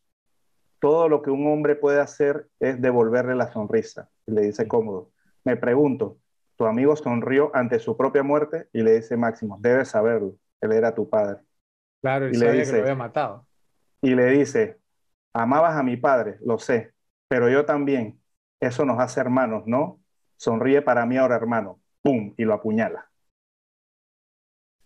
Ese es tremendo diálogo. Ok, eh, en ese diálogo yo tengo una más que es eh, eh, cuando él le dice, él le dice, ¿cómo le dice? No, porque vamos a pelear, no sé qué, yo voy a, pelear contigo. Y Máximo le dice, ¿tú vas a pelear conmigo? Y como le, le, le, contesta, ¿crees que tengo miedo? Y Máximo le, le da, le da, le, se le clava una que dice, creo que has tenido miedo toda tu vida. Así, o sea, lo mató. Eh, o sea, ahí, para eso no hay comeback. O sea, es decir, no, yo creo que has tenido miedo toda tu vida, ¿no? Lo mató. Boom, roasted. Sí, listo, va. No, suelta el micrófono, ya lo mató. Pero bueno, ¿alguna otra? No. Tengo, tengo, tengo otra de, al principio también de, de, la primera pelea, cuando Quintus dice que la gente debe saber cuando son conquistados. Y le dice Máximo, oh. ¿lo harías tú, Quintus? ¿Podría yo? Esa es una realidad total. Sí, sí, es, cierto, es cierto, sí. Okay. Eh, bueno, tenía la que ya habías dicho de, de, me lo perdí, padre, me perdí la batalla y que te has perdido la guerra, esa también la tenía. y bueno, sí, esa era la última. Muy, muy buena. Bueno, son, son demasiadas, yo creo que pues, o sea, no sé, a lo mejor yo que, que un consenso, lo de, o sea, ¿no? Lo, lo, que hacemos en la vida en resonancia en la eternidad, ¿no? No vamos a estar de acuerdo en que es la mejor línea. No. No. Okay. Pienso, que, pienso, que, pienso que nadie en el mundo se sabe más que la frase de, que la frase de la, de la digamos, de la mejor escena y es la más emotiva, es la más potente de la película y, la más conocida, pienso yo. Más, que, más que la contigo, otra. Yo concuerdo contigo, el problema que tienes es que es muy larga y nadie se la sabe de memoria, ¿cierto? Ese es el tema. Pero eso no, eso no le quita lo mejor. No, no, no, sí, es tremenda línea, es tremenda línea y sí, obviamente. Pero, pero bueno, creo que vamos a estar, digamos, o sea, sí, estar en desacuerdo. Son demasiadas, la, la película tiene muchas, muchas líneas de diálogo, digamos, muy citables, entonces Repes, lo que queremos saber es cuál es la favorita de ustedes, si concuerdan con yo, si concuerdan con lo que dije yo o si, concuerdan con lo que dijo Ralphie, hablando pues no, de que tienen que matar a tu nombre antes de matarte a ti. Ok, así que por favor nos escriben en la sección de comentarios eh, para poderlo saber. Hablemos sobre qué ha envejecido bien y qué ha envejecido mal. Entonces, eh, vamos primero ahora contigo, yo. Adelante. Ok, eh, como bien ya lo había mencionado antes que hablé el caso de, digamos, de Joaquín Phoenix, la estación de Commodus, es la que ha trascendido, la que ha envejecido más y la más memorable, digamos, de ese, por lo menos de ese año de los Oscars, ¿no? Eh, como envejecida, pienso que va a ser una de esas eh, obviamente de esas legendarias, esta película cuando se den 50 años, todo el mundo le seguirá cogiendo rabia, le seguirá queriendo meter el puñete como tú, Fred, y, y, que, y querrán que muera de la manera que murió. O sea, ese, ese papel de Joaquín Phoenix como cómodo fue simplemente genial, extraordinario. sido muy bien, muy, muy bien. Muy, muy bien, muy, muy bien. Y más conociendo ahora, pues, ¿no? La clase de, de, actor que es Joaquín Phoenix. Que no fue un one, one hit wonder. Exacto. Eh, como mal, eh, obviamente eh, en esos tiempos todo eso estaba medio que, no digamos que comenzando, pero por lo menos eso que se quiso hacer en esa película no estaba, digamos, tan desarrollado como ahora. Y son algunos de los efectos especiales. Algunos se ven bien, algunos se ven... El Coliseo, ya si tú lo ves en esta época, se podría hacer. O sea, de hecho, en las películas de ahora te hacen toda una ciudad en en CGI y tú no, no tienes idea si, si, es de CGI o si es verdad. O sea, ya el nivel de realismo en, en ese tipo de cosas eh, está a otro nivel ahora. Y, y, en esos tiempos, bueno, tú la ves ahora y ya tú ves que el coliseo, digamos, le falta un poquito de detalle, que tiene algunas cositas que se ven falsas, los pajaritos volando se veían súper falsos, parecían como unos dibujos. O sea, esa parte de los efectos especiales sí me ha parecido que, que no ha envejecido tan bien. El, el tema del coliseo, pues, ¿no? Que también, o sea, pues, ¿no? Que, que el público, o sea, que también éramos, ¿no? Sí, no, era, era también, pero, pero yo no sé si concordará contigo yo y Ralphie también, no, no lo sé. O sea, cuando, todavía hoy en día, cuando te, te, ponen a hacer como un paneo, ¿cierto? De una ciudad, yo me doy cuenta cuando es, sí, cuando, cuando es falsa, no sé, ¿tú qué opinas, Ralphie? ¿Tú te das cuenta? Cuando es CGI, se nota, es que se nota. Usualmente cuando, cuando es 100% CGI se alcanza a notar, pero hay veces que hacen, que, hacen eh, imágenes compuestas que quedan increíblemente bien. Dígame, O sea, de- dígame una, una que usted diga, "Oye, sa- saben que esa era CGI y yo no me di cuenta que era así, no, que, que lo era. Dígame una. Pues yo me Por ejemplo, enseguida. A volvemos. una que me... Ah, Game- perdón. Dale, Game of Thrones. pero es, o sea, una, pero es un show, o sea, está hablando de película. Fred, muchas de las películas que, ve- que ves ahora, Yo lo sé, yo Todas son, ¿Tú no eh, te das cuenta? al- al- algunas, algunas, no, muchas no me doy cuenta, o sea, Pero- muchas no pero, digo que eh, sí hay eh, porque, porque están súper bien hechas, te lo digo así. Es como, O sea, eh, eh, es, es que como, yo pienso es como que, la que lo diferencia hacen en una cuando- ciudad y que le retocan uno, dos, tres cosas, pero, pero Es como, es como la diferencia cuando, cuando están filmando en una locación de verdad y cuando están filmando en un estudio. O sea, se nota también a leguas, ¿o no? No, pero, pero una cosa es una locación y otra cosa es cuando pones una ciudad que van pasando un carro, que te están haciendo un plano así de, de la ciudad. Se nota. Ahora, no, No, pero, no es cierto. pero no, no. Bueno, Creo, creo, creo que ves muchas que piensas que son en lugares y son en CGI, para que sepas. Como te digo, ten- yo tendremos creo que las un mejor listado. logradas usualmente son cuando eh, meten el CGI dentro de una locación real.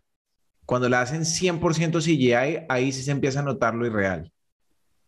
Les voy a dar un ejemplo, ¿sí? Una, una, una película que Joe y a mí nos gusta mucho y que la vamos a hacer a repetible después, y que yo sé pues, que a Ralphie no, o sea, pero in, in, in the heart of the sea, en el corazón del mar, ¿cierto? O sea, tú te das cuenta que toda, o sea, todo, toda la aldea o el pueblo, como se llama, digamos, aldea, o sea, al inicio, todo es CGI, no, me hace que no se nota yo. Sí, pero digamos, esa no es una Pero película tampoco que tenga un super presupuesto, o sea. ¿Y de hace cuánto es ese CGI? No, pero esa película es más o menos reciente, ¿no? ¿No yo? No, no es, no es tan vieja, pero, pero Sí. o sea, Bueno, ok, ¿qué más tienes yo? no, es- esos, esos eran los, los dos que tenía, uno bien y uno mal. Ok, Ralphie, Ok, algo que ha envejecido muy, muy bien de la película eh, es la forma en que, en que manejaron el, el aspecto sangriento, que a pesar de, de que es relativamente explícito, no llega al punto de ponerse incómodo o de afectar a gente. Por ejemplo, yo sé que Fredo es bastante sensible a, a esos temas y creo que la puedes ver tranquilamente sin, sin ser afectado. o sea, te refiramos a la decapitación, digamos. Exactamente. No, no es tan Braveheart. Sí, sí. Sí, Eh, Braveheart esa sí se pasó un poquito. Sí, Braveheart se Creo pasó. que, creo que con, con esta película tuvieron un buen balance entre mostrar cosas explícitas, pero no al punto de que, de que alguien que, que sea sugestionable por eso vaya, vaya a pasarla mal. Sí, que claro, no es- güey, que, que bueno, pues que Braveheart fue dirigida por Mel Gibson y Mel Gibson sabemos que es famoso por haber mostrado todos los latigazos en La Pasión del Cristo. Ujú. Exacto. A todos, No todos, repetible, by the way. uno por uno. Sí. Y digamos que ha envejecido mal. Yo tengo mi, mi tema con, sobre todo con el personaje de Maximus y lo, lo, o sea, lo, lo mencioné antes. Me parece que es un personaje medio plano en el sentido de que es, es perfecto, pues, y como que, mm, como que creo que, que las películas tienden a, a mostrar a sus, a sus héroes ahora más como a humanizarlos un poco Ok, ya, ya no es tan común ver héroes donde todo es básicamente perfecto, como es el caso de Maximus. Sí, no tiene defecto. Yo lo veo Ujú. como al revés, mira, o sea, es decir, o sea, yo pienso que muy, muchos de los seres hoy en día lo presentan como perfectos, digamos, un ejemplo, ¿cómo cómo se llama esta? En Rey, la de la, la, la Guerra de las Galaxias, ¿cómo se llama? Pero eso tuvo mucha sí. crítica, eso tuvo mucha Sí, crítica. sí, o sea, y, y ya, pues, o sea, no, no muestran nada, digamos, acerca de cómo obtuvo, digamos, sus poderes, o sea, nada, nada de lo que vimos de Luke Skywalker, sí, o sea, Es que esa fue la, esa fue la crítica de esa película, ¿no? El famoso woke, woke culture, Sí, o ¿no? sea, o sea, que- digamos- que la- las mujeres en estas películas lo consiguen todo de la manera más fácil, los sí, poderes, la exacto, habilidad. o sea, yo, Entonces, yo- eso fue muy yo creo que es al revés, Ralph. Es más, mira, yo, No, yo te lo hubiera pero si- aceptado, si tú ves...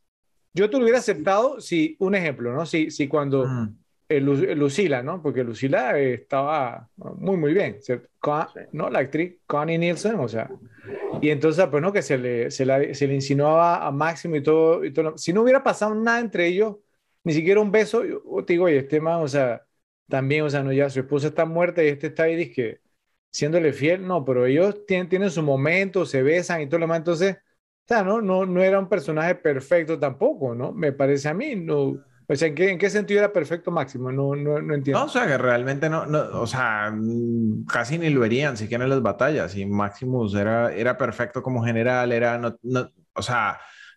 El hombro, ¿te acuerdas? O sea, en la escena inicial lo, lo hieren Ralphie, o sea, en la escena inicial. No sé, no, a mí, a mí realmente el, personaje de Maximus no, no me encanta y bueno, lo, lo expresé desde un principio. Vamos, y en cuanto a envejecido, si tú ves qué ha pasado con todos los héroes que se, que se han empezado a rehacer posterior a 2008, 2010, les empiezan a mostrar un dark side. O sea, les empiezan a mostrar... Eh, una falla, claro. Si vamos a Batman, si vamos a... Exacto, todos tienen como, como su lado no perfecto y simplemente eso, eso es algo que hace que Maximus no envejezca bien como héroe. A pesar de todas las cosas buenas que tiene él, toda la buena actuación, tener un héroe 100% perfecto no, no envejece bien. Yo, yo, yo, entiendo tu punto y, y, de hecho eso me molestó también a mí en otra película que me parece que se pasaron de Yo Soy el Héroe que se llama, creo que se llama Hacksaw Ridge, la que es con Andrew Garfield. Sí, sí, sí. Me parece que se pasaron de yo soy el héroe de la película, se pasaron. Entonces pienso que más o menos esto es lo que tú sientes con este personaje de Máximo. Ok, no, no, no, es que hay, hay, hay extremos, ¿no? Digamos, el, el, el personaje, digamos, de, de, Jack Dawson, el de DiCaprio en, en Titanic, o sea, ese es un santo, ¿cierto? O sea, Sí, sí, sí, totalmente. O sea, bueno, y, y, Rose por el otro lado, o sea, bueno, no sé, si algún día se mueve eh, eh, eh, no, es esa película como repetible, pero, pero el personaje de Rose, yo tengo muchos problemas con el personaje de Rose. Pero bueno, pero, pero bueno, no sé, o sea, yo, yo no lo comparto, no, no lo veo así, o sea, no, no lo veo como un personaje perfecto, pero entiendo lo que estás diciendo, ¿ok? Pienso, digamos, que, que incluso que ahora o sea, que se, se, dan como más a la tarea, como mostrarlo perfecto, o sea, piensa eso que lo hacen más ahora que antes, me, me, parece a mí, no sé, según, según digamos lo que uno puede ver. Bueno, ¿algo más, Ralfi? No, esos eran el par de cosas que traía. Ok, bueno, eh, ¿qué han vencido bien para mí? Eh, digamos, o sea, ¿se acuerdan? Pues no en esa escena inicial también, bueno, casi al inicio, cuando Máximo le dice a, Marco Aurelio, eh, no hay nadie más contra quien pelear, y Marco Aurelio le dice, siempre habrá alguien contra quien pelear, y o sea, más que nunca, ¿cierto? Después de tantos, tantos siglos después, todavía está pasando eso, porque siempre habrá alguien con quien pelear. Esa, esa envenció muy, muy bien esa línea. Bueno, aquí esto es algo que me voy a apoyar un poquito en yo para tratar, digamos, como de exponer a lo que me estoy refiriendo ya que algo que me gustó mucho y me hubiera gustado ver un poquito más acerca de eso, fue como el campo de entrenamiento de los gladiadores, el de próximo, ¿sí? Cuando le están poniendo la, la, pintura, ¿cierto? Por sus capacidades, ¿no? Que si rojo o amarillo, entonces, eh, no sé si yo, o sea, pero no sé, eh, me recuerdo un poco, digamos, como al NFL Combine, o sea, cuando, cuando van, digamos, los, los prospectos del NFL, ¿no? Digamos, entonces que es como, bueno, ok, este corrió, digamos, no, los, los, los 100 metros, no, en, en 440, ¿sí? Eh, no, y, y, y, y, levantó peso, o sea, me recordó como ese ambiente, ¿cierto? O sea, como, o sea, eh, no sé, o sea, como, como los mejores prospectos, o sea, hubiera sido, vamos, cool que hubieran puesto, no sé, la, voz, la voz de un Mel Kiper, lo ubica yo. No, eh, ese máximo tiene las cinco herramientas, ¿sí? No, El, tipo tiene velocidad, ¿sí? Tiene liderazgo. No, papá, ese es mi number one pick, ¿sí? No, mi pick es número uno, me voy con máximo. Entonces, o sea, pero, es, que todo, ¿cómo, cómo lo muestran? incluso, o sea, ¿no? hay, en, en esa escena, este Hagen, ¿no? Que porque tanto lo hemos mencionado, le lanza una lanza, le, le tira una lanza a un tipo, parece que lo mata. O sea, están, eh, están, entrenando y él mató a un tipo. O sea, eh, ese, ese, ese, no quedó en el equipo. Sí, sí, sí. sí. Es, un, un, entrenamiento y todo el, el tipo, ¡oh! ¿sí? E, ese no sobrevivió. Ustedes hablan de eso y lo que tengo yo volteando en la cabeza es precisamente esa misma escena pero en The Longest Yard y en The Mean Machine. es, que, es, que, es, lo mismo, o sea, yo, yo hubiera como querido ver como un poquito más, ¿cierto? De eso, los entrenamientos y, o sea, ¿no?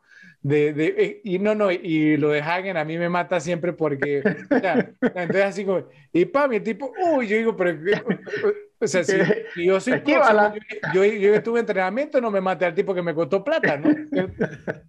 yo pagué por mi esclavo, ¿cierto? Entonces, y, y lo está matando Hagen en los entrenamientos, bro, ¿sí? O sea, pero bueno, no sé, eh, eh, esa escena siempre me ha llamado. Bueno, ya próximo sabía que a ese no le iba a apostar. Sí, ok.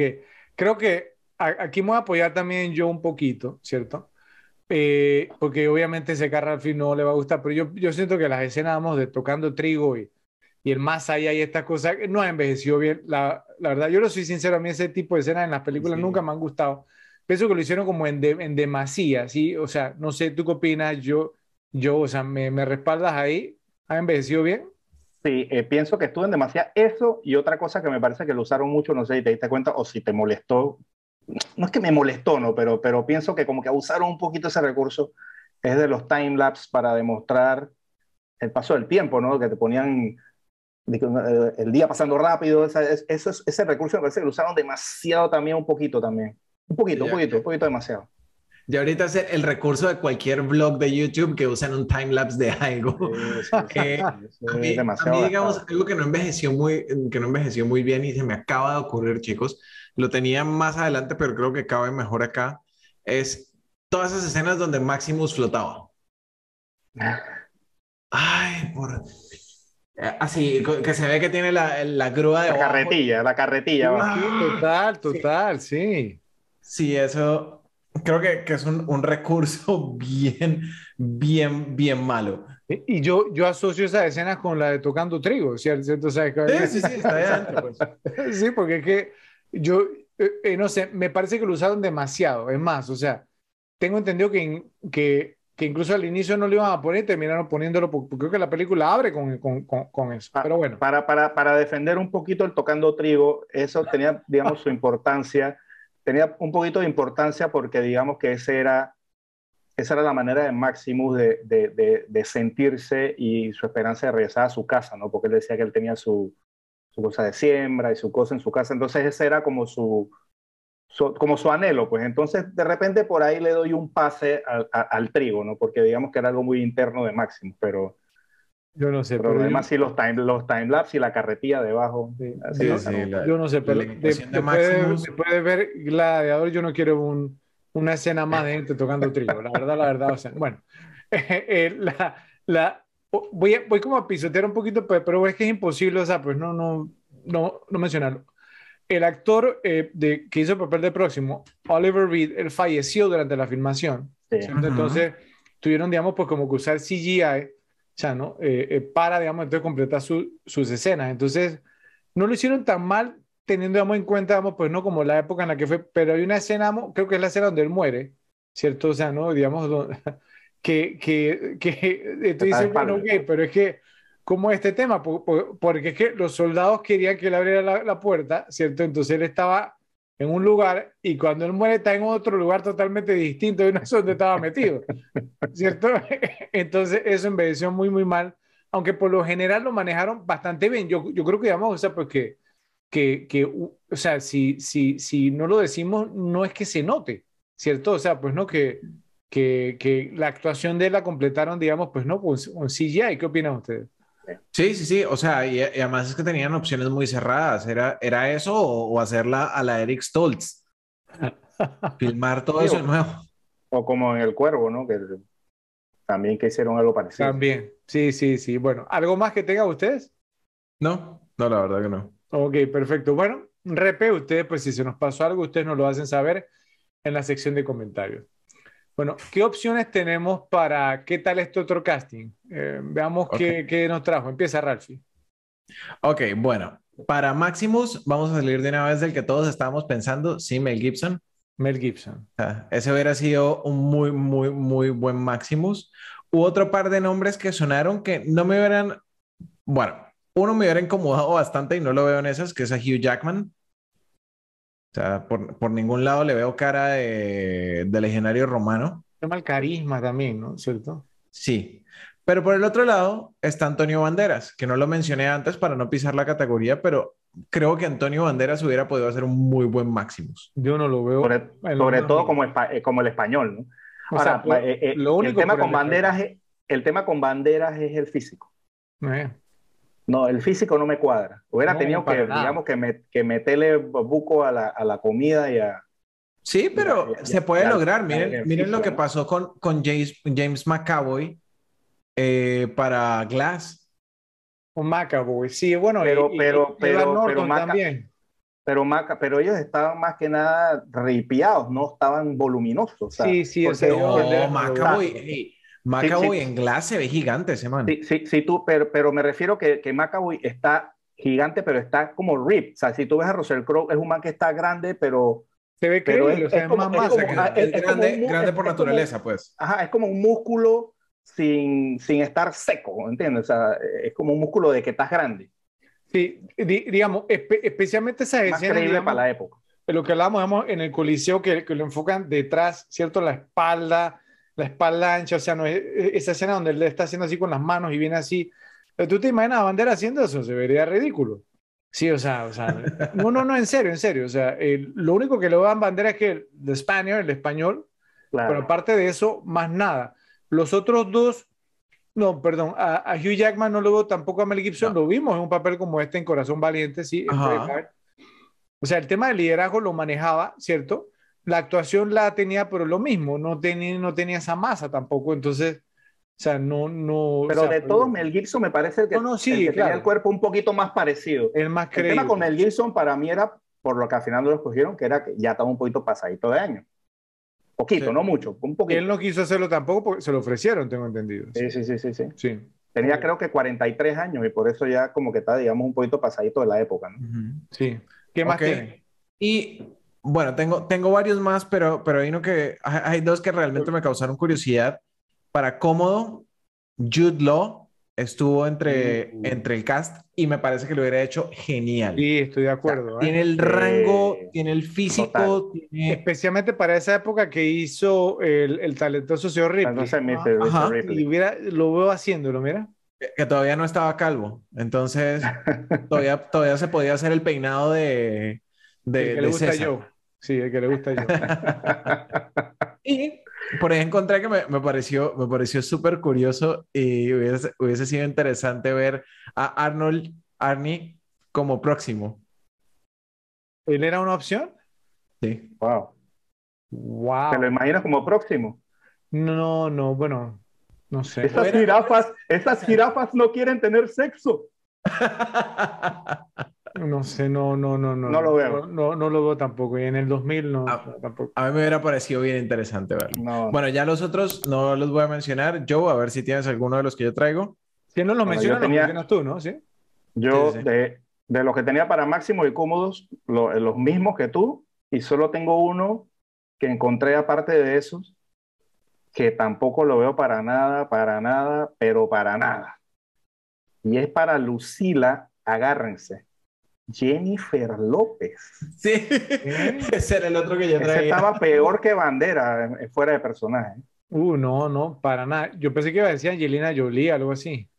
Jennifer López. fue eh, Jennifer López. ¿Te imaginas a Lucila con.? No, la veo. No, no, no. De verdad que no. No, no. Ralphie, a ver, ¿quién, más tienes? Esa era, esa era la otra que traía. Sí, y de Máximos, los, Ninguno traía esos tres. Mel, Hugh y Antonio. Mel, Hugh y Antonio Bandera. Ok, bueno, yo, yo tengo nada más uno, uno adicional. Eh, obviamente, digamos, pues eh, eh, la, la, la, película previa que había hecho Crow había sido The Insider, sí, el informante, como lo mencionamos anteriormente. Entonces, en The Insider él trabajó con Christopher Plummer. Eh, entonces, eh, eh, él quería, pues, o sea, ¿no? Él, le propuso a Ridley Scott que Christopher Plummer fuera, hiciera papel de Marcos Aurelio. Marco Aurelio. Sí, de, Marco Aurelio. Entonces, y Ridley Scott se quedó como que, bueno, tengo Christopher Plummer, pero yo tengo a Richard Harris. Tengo a Richard Harris. Entonces, ¿sabes qué, Rosso? Gracias, pero no gracias. Para la, la, próxima. Sí, sí, sí, la próxima, la próxima. Entonces, y se quedó con Richard Harris. Bueno, y para el, el tema pues no, de, de, de ¿cómo se llama? Lo, veo a Christopher Plummer, ¿eh? lo veo. No, sí, lo veo también, sí. Pero no mejor que a Richard Harris. Sí, sí. Y para, y para el tema, digamos, entonces, pues no, de, de para quintos, o sea, quinto, ¿y cómo es que se llamaba el, el, el, el, que el personaje de Derek eh, Jacobi, el... Eh, ya te digo exactamente. Creo que era Graco, creo que era, ¿no? ¿Graco? Gracias. Sí, sí, Al Pacino. Al Pacino como quinto, como quinto, no, mentira. no me lo imagino con el pelo. No, no, no, mentira, era, e, e, e, era broma que quería ver la reacción de Joe. No, no para nada. ¡Jua! ¡Jua en romano! No, no, pero está bien, está bien. Bueno, no, muy, muy buenos candidatos interesantes. Eh, o sea, no, no hubo muchos, ¿no? Para una super mega producción como esta, yo hubiera pensado, pues, ¿no? Que, que habría un poquito más, pero bueno. Eh, ¿Qué candidatos hay para, ¿cómo es que se llama ese actor? Entonces, adelante yo, empecemos contigo. Tengo uno solo, uno solo que me pareció eh, apenas que, obviamente, este, este, lo tenía desde antes de ver la película porque me acordaba de él y me acordaba que salen muchas películas. Se llama Tommy, Tommy Flanagan. Ese es el mío. Ese es el Tommy Flanagan, el papel de Cícero. Sí. Eh, su filmografía incluye, digo, películas como Braveheart, el, Santo con el amigo de Fred, Val Kilmer. Val Kilmer. Face Off, la película también favorita de acción de Fred de todos los tiempos. Espero que menciones el papel por el cual es más conocido hoy por hoy. The, Game, salió en The Game. Eh, uno de los que yo más me acuerdo eh, de él es, este personaje, el, de Sin City, que hizo como un mercenario ahí que le, que le puso una bomba a Clive Owen. También, sí. Eh, Smoking Aces también salió en esa película. No has mencionado su, pues, su rol más, más conocido. Y, y, en Guardians of the Galaxy Volumen 2. ¿No lo vas a mencionar? Aparte de, de muchas series que salió. O, Ok, o sea, Tommy Flanagan es más conocido por, por Sons of Anarchy, Los Hijos de la, de la Anarquía. Esa era una de las series. El papel de Chips. Con, o sea, Charlie Hunnam y, y, Sí, es su rol, digamos, muy buena serie. Sí, más prominente. Sí, Charlie Homa y Ron Perlman. ¿Esto es el único que trajiste entonces? Ese fue el único que traje de, de, todos. Había otros ahí más o menos que tenía su, pero me parece que este es el que yo más reconozco y el que más he visto en otras películas. Para mí el ganador también, pero tengo un par más. No sé, Ralphie, ¿qué, qué, qué, trae? Para mí también él, él, está como ganador. Ok, yo Sons of Anarchy no me lo vi, pero sí Westworld lo, lo había visto por ahí, bueno, y, varias en las que mencionó Joe. Alguien que traía eh, también es David Hemmings, que es el que anuncia las peleas. Ok. Él aparece en Mean Machine. Sí, sí. Precisamente, y es súper fácil de recordar el tipo porque las cejas largas, así en forma de pico, las tiene siempre en todos sus personajes. Sí, sí. Entonces era como mi segundo después de Tommy Flanagan. Y eh, después está otro que es el que hace de Quintus, que es Tomás Arana, que apareció en una serie muy buena con Jude Law que se llama The New Pope y, tiene un papel en Born Supremacy. Y sale también en, en LA Confidential, en Los Ángeles al desnudo. Él tiene un papel ahí, digamos, también ahí que uno de los policías malos. Pero yo lo recuerdo más por The New Pope y Born Supremacy. Ok. Esos eran como mis picks para, para, ¿cómo se llama ese actor?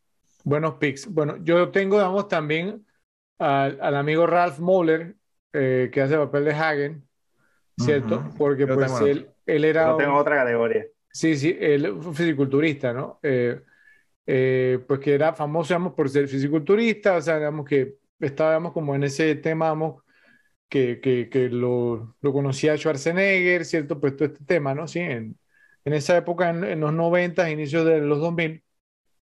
Eh, y también aparecíamos en, o sea, su filmografía aparece un montón de películas de acción, ¿cierto? O sea, The, the Best of the Best, parte 2, aparece, digamos, en, Batman y Robin, eh, eh, sí, la saga de los vikingos, en Soldado Universal, o sea, en Cyborg, también con Van Damme trabajó mucho. Lo peliculón. Sí, sí, sí, digamos, entonces, ¿no? la misma escuela de actuación. o sea, eh, digamos, pues son, son películas de, de, de, de, acción. El Rey Escorpión, O sea, todas, digamos, pues no son así como estas películas de acción. Entonces, pues, a los que les gustan mucho las películas de acción y este tipo de cosas, películas tipo B, Ralph Moller es como el, el rey de las películas tipo B. Entonces, pero yo creo, digamos, pues que no, que, que quizás Tommy Flanagan, o sea, pues no, si se lo lleva porque todavía no era Tommy Flanagan, ¿cierto? O sea, bueno, y quizás este es Ben Ole Thorsen como Tigris, el que está detrás de, de, de, de Joe.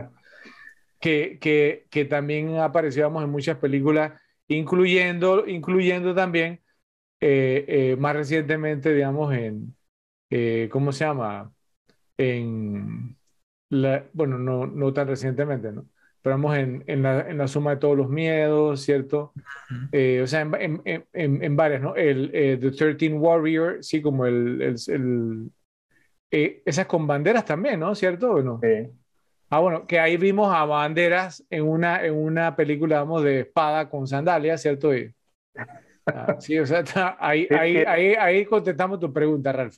Tiene, más figura de, de, de, los 300 espartanos que de, que de, esta película. Sí, sí, sí. sí es, los 300, los 300 espartanos, la que es como de los 60. Eh, eh, exactamente, sí, o sea, es un buen zorro, ¿cierto? Pero no, es un, no, no sería un buen máximo, la verdad pero creo que Tommy Flanagan, ¿no? Cierto, un anime, un anime por, sí, porque, definitivamente.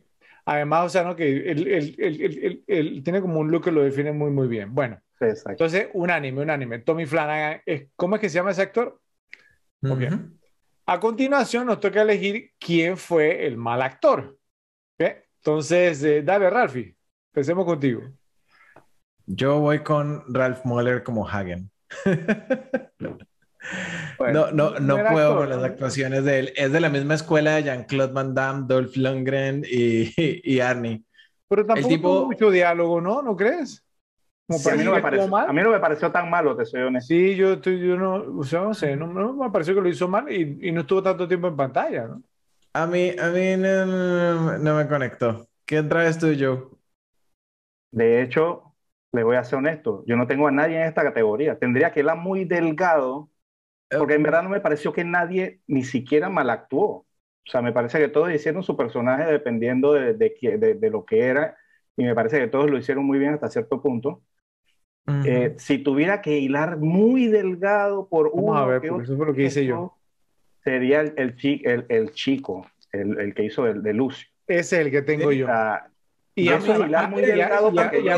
mí, no me gusta poner a niños en esta categoría. a mí tampoco, por, por, eso es que no, por eso no lo puse. De hecho, yo dejé vacante. Porque, ¿Lo hizo de nuevo? Yo no, yo no tiendo a dejar, yo no, no, la vez pasada se los dije también. O sea, que Rafa creo que habló de alguien que era un niño. O sea, tú no puedes poner, ah, en, en Joss, que decías que el niño, que no sé qué, yo, yo no puedo jugar a un niño que yo no sé qué, qué, qué digamos, educación actoral tenga.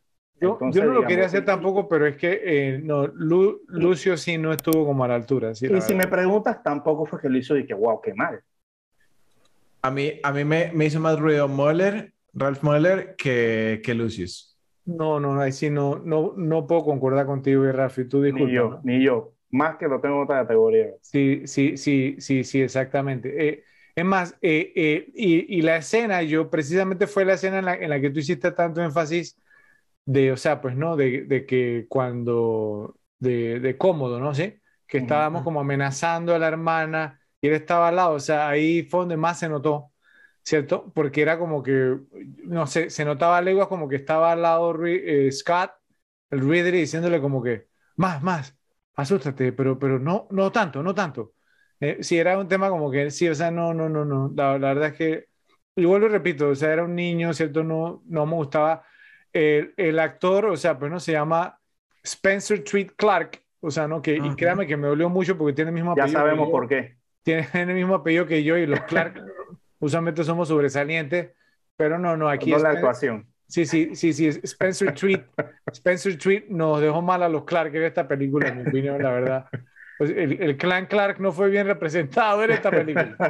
Ok, ok, bueno, eh, Ok, ahora entregaremos el premio que todavía se llama Ted Levine, todavía se llama Ted Levine, para quien fue el roba escenas. Entonces, eh, te toca iniciar ahora, Joe.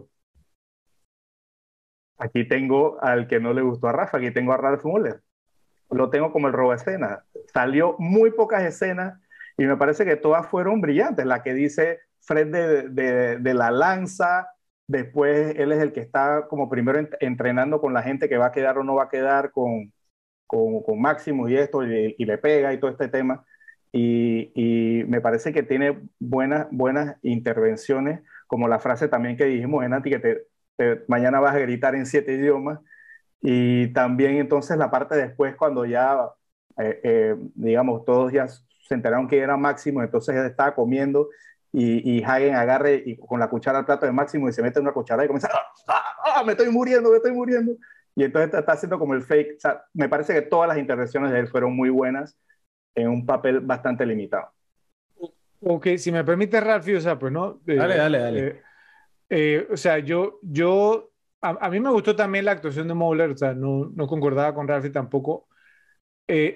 ahora, sí él, él pienso pues que él, él, califica como roba escena, ¿cierto? Pero me parece yo, o sea, porque una película donde tenemos a Richard Harris iniciando, o sea, con muy poco tiempo, digamos, en la, en la pantalla, o sea, con relación a la duración de la película, y a Oliver Reed como próximo, ¿cierto? Robando escenas también, porque Oliver Reed, o sea, o sea, estuvo como al borde de sobreactuar, pero, o sea, esa escena, digamos, donde, era, donde él describe lo que es estar, digamos, en el Coliseo y, o sea, el, el tipo lo hizo muy, muy bien, o sea, dárselo a Ralph Muller, porque ni Oliver Reed ni Richard Harris tienen mucho tiempo en pantalla. Entonces, te, voy a decir, te voy a decir por qué no los considera ninguno de los dos.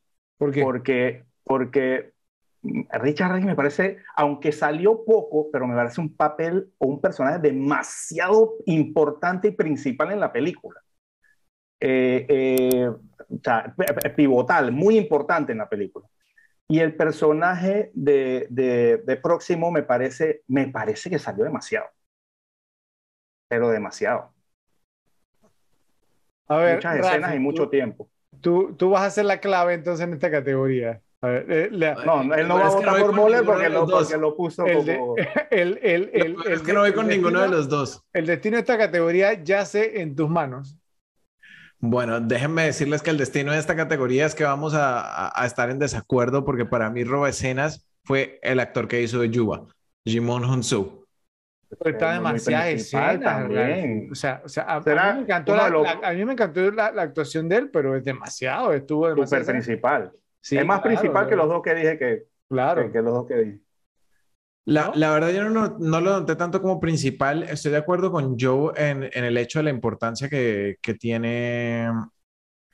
Que tienen. Eh, pucha, se me fue el nombre en este momento. Eh, Próximo y, y, y, Richard Harris.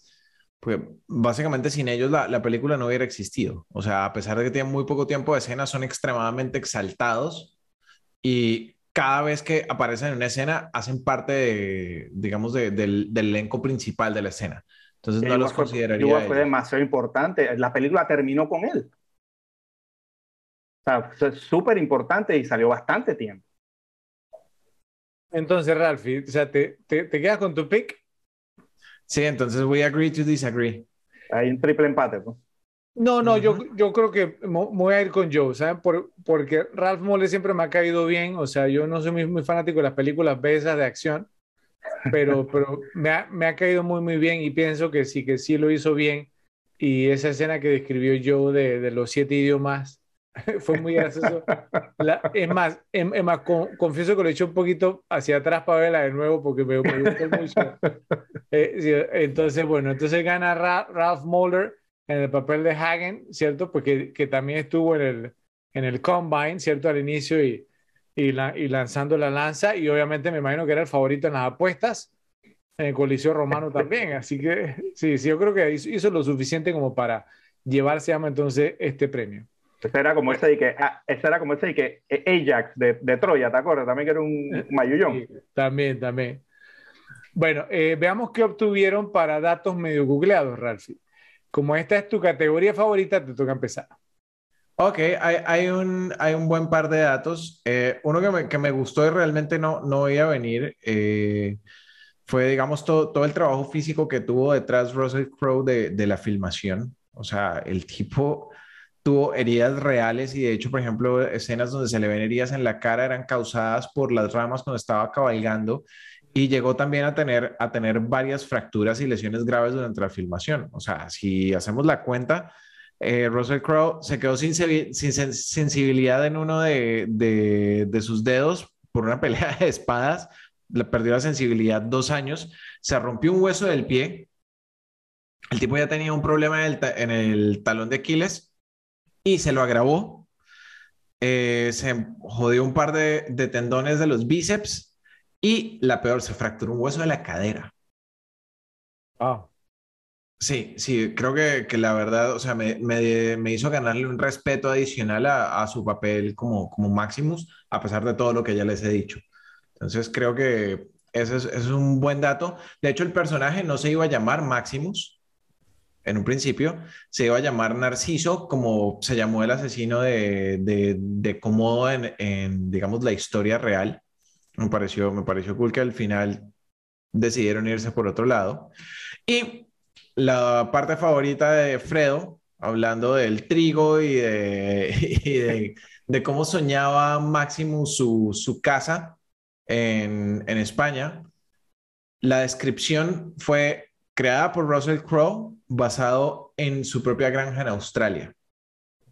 Ah, mira. Eso era lo que, lo que mencionaba yo mucho rato atrás de, de, cómo Ridley Scott logró implementar cosas que sus mismos actores le traían para darle valor agregado a la película y fue muy, muy bien manejado. Pues nos guste o no, es probablemente el tema del trigo y las escenas de la casa una de las más recordadas de la película.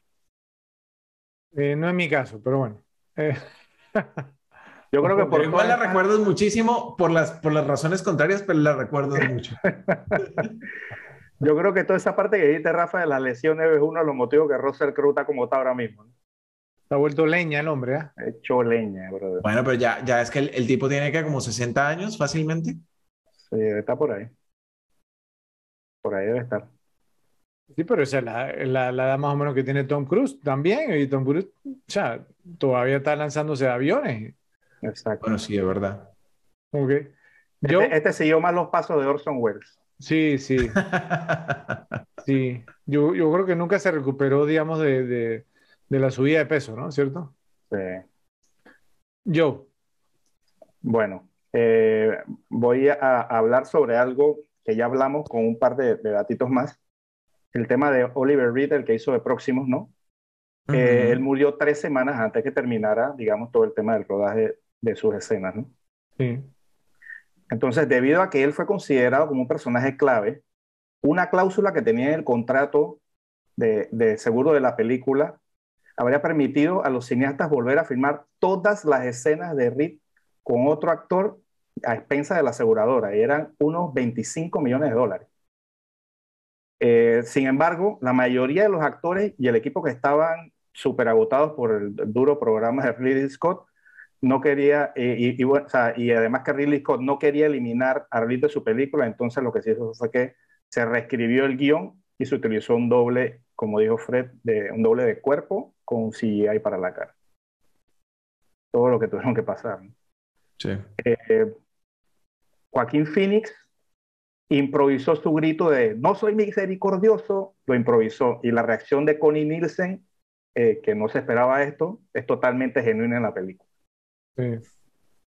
Eh, y hay otro que voy a decir para que entonces entre Fred, aunque tengo un, un par más. Eh, el anillo que usa Connie Nielsen en la película es un anillo que ya, eh, eh, un anillo de 2000 años de antigüedad. Y ella lo compró en una tienda de antigüedades. Ese fue el que usó en la película. ¿No, ¿No, dice cuánto le costó? No, no dice. Solo que lo compró en una tienda de antigüedades, quién sabe, a lo mejor por dos reales. Y, Sí. y, pero era un anillo de 2000 años. Original, entonces. Wow. Bueno, A ver, Fredo. sí, eh, bueno, yo encontré, digamos, entonces, pues que la, la principal motivación de Oliver Reed, pues que era un actor, era muy conocido por, por más, más o menos como Robert Shaw, el, el, el que hizo el papel de Quint en Uh -huh. Jaws, en Tiburón. Le gustaba tomar mucho, cier- cierto, pero Oliver Reed era un, era un loco, era un tipo pues que era, o sea, era de pelear, cierto, o sea, eh, entonces, pero la, la principal motivación, digamos, pues de él para interpretar el papel de Próximo, según- y lo citaron, digamos, literalmente, era que le apetecía un viaje gratis a Londres para ver un par de espectáculos. ok, eh, eh, eh, también siguiendo un poco la, línea de lo que dijo yo, o sea, que Máximo se suponía que debía pelear contra Próximo. ¿Cierto? O sea, que, que, en el Coliseo, digamos, después que lo capturaron cuando iba a escapar, o sea, entonces el, el guion pedía, digamos, entonces que ellos se enfrentaran como una semifinal antes de enfrentar a Cómodo, sí, o sea, ¿no? En la final. Entonces, obviamente como falleció eh, eh, Reed, entonces pues no, no pudieron hacerlo. Y eh, un tema interesante que le va a gustar mucho a Joe, porque mencionamos pues que, él lo dijo también, que la película ganó mejor película, pero no pudo ganar mejor director o mejor guion, a pesar de que fue nominada en ambos. Entonces, eso era algo que no se había visto en mucho tiempo en, en los Oscars. Entonces, de hecho, antes de Gladiador, la última vez que una película ganó el premio a mejor película sin ganar ni por dirección ni por guion fue en 1949 con Todos los Hombres del Rey, All the King's Men. Entonces, es una ocurrencia, vamos, muy, muy, muy rara. Hoy por hoy, como mencionábamos, entonces, pues tratan como de, o sea, ¿no? De darle premios a todo el mundo, entonces sí. Eh, y entonces como que lo esparcen, sí, como que el trofeo de participación, la famosa esta cultura que se, se ha puesto ahora, eh, pero en ese momento vamos, era muy extraño que la película ganara mejor película sin ganar mejor director o mejor guion y eh, ese fue, digamos, un honor que se llevó esta. Yo. Eh, bueno, tenía esa que, la que dijiste de próximo, que era de los que, que tuvieron que cambiar el guion. Y um, también una que había dicho Rafa, ¿no? De que se cortó en realidad la cara. Eso fue al principio, supuestamente fue como que, que su caballo se sobresaltó, entonces, sea, creo como que echó para atrás y se dio ahí con un árbol. Y, y esa marca se ve en la película. Sí. Eh, y la última que tengo es que eh, en el transcurso de las escenas de gladiadores, ah, bueno, también, digo, esa también, esa la dijo Rafa también, lo de que todo lo que le pasó, ¿no? todo, las fracturas, todo ese tema. esa era la que tenía. Ok. Una, una última. No sé si recuerdan el, el, tatuaje que tenía Maximus. Ajá, que se lo cortó. Eh, SP, SPQR quería decir Senatus Populesc Romanus, que es el Senado y el pueblo romano. Entonces era también como, como una alusión pues a todo lo, que, el, todo lo que iba a pasar y por todo lo que peleaba Maximus fuera de su venganza personal. Pues me, me, pareció interesante, pues, porque al final ves dos letras, pero no, realmente no sabes qué es. Sí, interesante, ok. Bueno, eh, sí, sí tenía varias esta película, ¿no? Sí. Pero bueno, obviamente, eh, pues si encontraron más ustedes repes, no lo dicen en la sección de comentarios. Entramos ahora a cositas que nos molestan, pues que es la categoría favorita de Joe. Así que entonces, pues Joe, te toca ir primero en esta vuelta. Ah, tengo cuatro, voy a decir dos para arrancar. Eh, sí, o sea, digamos, hay una más o menos, digamos, más o menos al principio, ¿no? Desde que Máximo se escapa, digamos, de sus captores, ¿no? Todo el tema ese de la espada que no le salía al hombre. Y la llegada a su casa, si se dan cuenta, eh, cuando él se escapa, él tenía su corte normal, ¿no? Ese corte, el corte bajito. Y cuando él va llegando a la casa, ya tiene el cabello alto, más o menos como lo tienes tú, Rafa, ¿no? ¿Cuánto tiempo puede demorarse un cabello para crecer de esa altura a la otra? Más de un mes, por lo menos. Es que, es que yo... Eh, la barba no le creció. Eh, no, no, no, pero es, que, pero es que ahí estamos uniendo una cosa que te molestó a ti con una cosa que me molestó a mí, que es lo primero que puse. O sea, e, esa batalla donde lo iban, digamos, a ejecutar y demás fue en Germania y él vivía en España. Entonces, tú sabes lo que es aquí de, caballo en, a caballo, ¿cierto? De, de Alemania a España.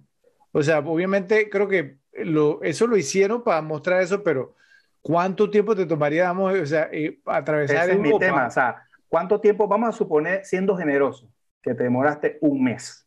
No, hombre, que, un mes, creo que sería más. Para mí, obvio, no, estoy diciendo, para ser generoso, con esa herida que tenía Máximo, un mes y que llegues tan tranquilo. O sea, que, que, al final el tipo llegó a su casa, eh, encontró a sus familiares muertos, los enterró y ahí, ahí quedó. O sea, que justo le, o un mes o dos meses o tres meses, no sé cuánto se ha demorado, con esa herida, o sea, alguien en esos tiempos llegaría sin que eso se, se, se, mata la se muriera.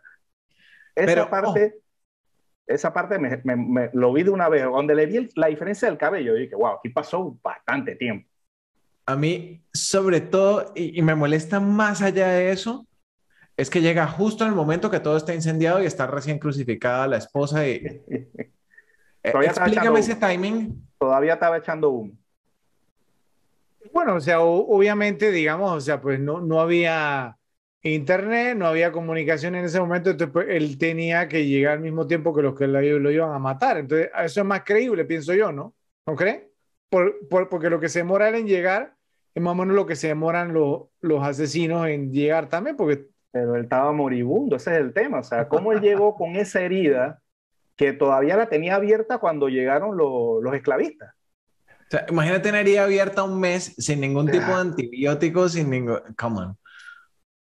A, eso, eso. a mí me molesta más el tema, pues, ¿no? De atravesar de Alemania a España a caballo, o sea, digo...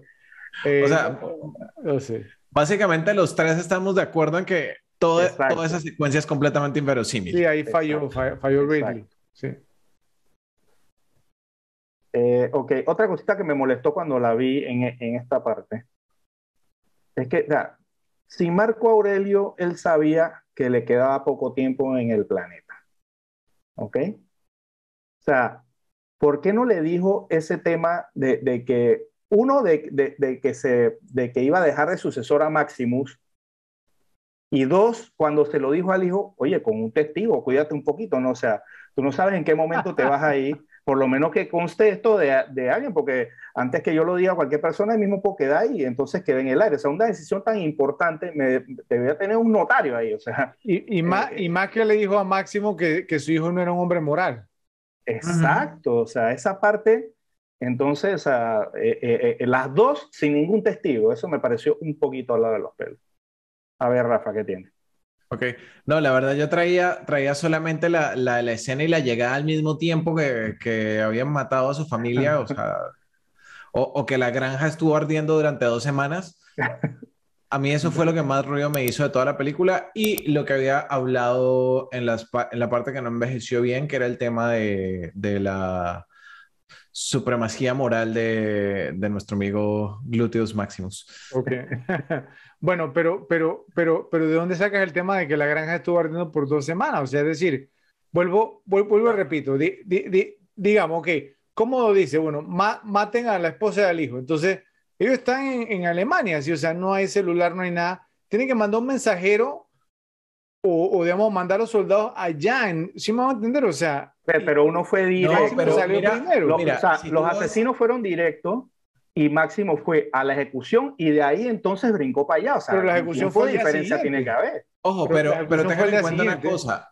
Y el, el, imperio romano y el imperio inca trabajaban de la misma manera. Los incas eran capaces de mandar un mensaje del norte al, al sur de América, pues de Sudamérica, en un lapso como de dos semanas, que es mucho más, es una distancia mucho mayor que recorrer, recorrer de Alemania a la mitad de España.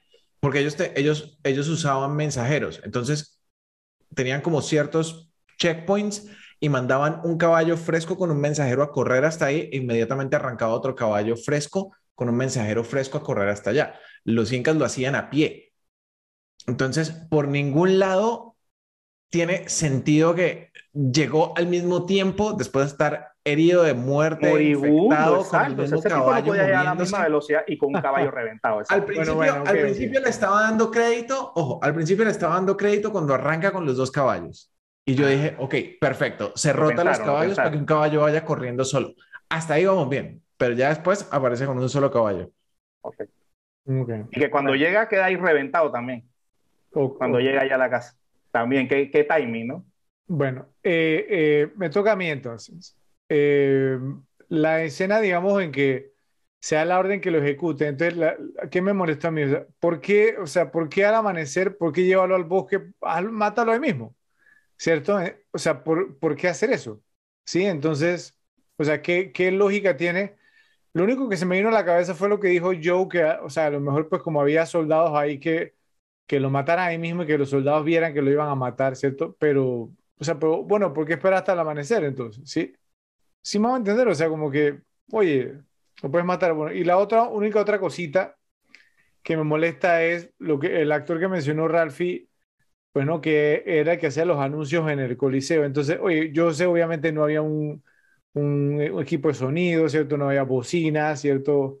El parlante, no tenía micrófono, pero que el tipo hablara sin ningún tipo, digamos, como de megáfono, que me imagino que lo habrán tenido en esa época, o sea, y que se escuchara en todo el Coliseo, eh, digamos, las presentaciones y todo esto, sí, primero eso, y, también, digamos, que las conversaciones que estaban llevando ellos a cabo, en pleno, o sea, digamos, o pues, eh, en, el, en, el, en el medio del coliseo, que la gente escuchara, ¿no? Lo que ellos estaban hablando, ¿sí? Porque Máximo, cuando él dijo, cuando se volteó y dijo la línea de diálogo que, que, que nos gusta a todos, me llamo Máximo, décimo, no, no, sé qué, o sea, en el tono en que lo dijo, olvídate que nadie lo escuchó, ¿sí? O sea, olvídate, o sea, es, que, es como cuando, tú vas a un partido de, de béisbol y el bateador está hablando con, con, con, con, el umpire, tú no escuchas nada de lo que están hablando, ¿sí? Y con tanta gente, imposible. Entonces, eso me molestó un poco. es como que por ningún lado cuadra, ¿no? Si le das mucho crédito a la acústica del Coliseo, entonces van a escuchar todo lo que el emperador dice. Exacto. Que supuestamente lo iban a hablar. O la otra es que entonces nadie escuchó, pues quiero hacer constar que, que, voy a poner una demanda contra Fred porque yo creo que me tiene pinchado mi, mi, mi tablet, aquí no tengo mis ah. cosas. Mis dos últimas son, cuando es la primera que hablé con Máximo del Coliseo, hay una especie de anunciador. Siempre he criticado en las películas cuando hay diálogos contra con ejércitos, ¿no? Tipo Braveheart, que digan un discurso aquí y el otro tipo está a un kilómetro de distancia, escucha para decir, sí, entonces es justo lo que dijo Fred, para que no diga que es pulling el show. Eh, eh, o sea, por más que tú grites, por más que tú grites en un lugar, ya 50, 100 metros nadie te va a escuchar. Y menos en el gallinero allá en el Coliseo. Exacto. Y más si la, si, la, si la muchedumbre está exaltada, pues. Y el otro que tenía, también es el que dijo. Si Máximo dijo su nombre ante el emperador en la arena, y lo dijo bajito, soy Máximo Décimo, no lo gritó ni nada, ¿Cómo es posible que cuando él sale de la arena, que le está haciendo como una calle de honor ahí, como está Maximus, Maximus? ¿Cómo le escucharon allá en esa, en esa mazmorra que estaba esa gente? oh, Dios. Ahora, hay una, hay una posible explicación ahí, yo, o sea, eh, para ese punto en particular, y es que antes de que empezara la batalla, él, él le pregunta a alguno, ¿alguno de ustedes eh, digamos, sirvió conmigo en el ejército y un par dijeron, sí, yo, entonces ya lo conocía. Y puede que hayan hablado, ustedes saben que la gente son, son bochinchosos, ¿no? O sea, hey, ¿sabes quién es ese? Ese, eh, ese es Máximo, ese es Máximo. Sí, pero no, pero no le digas a nadie.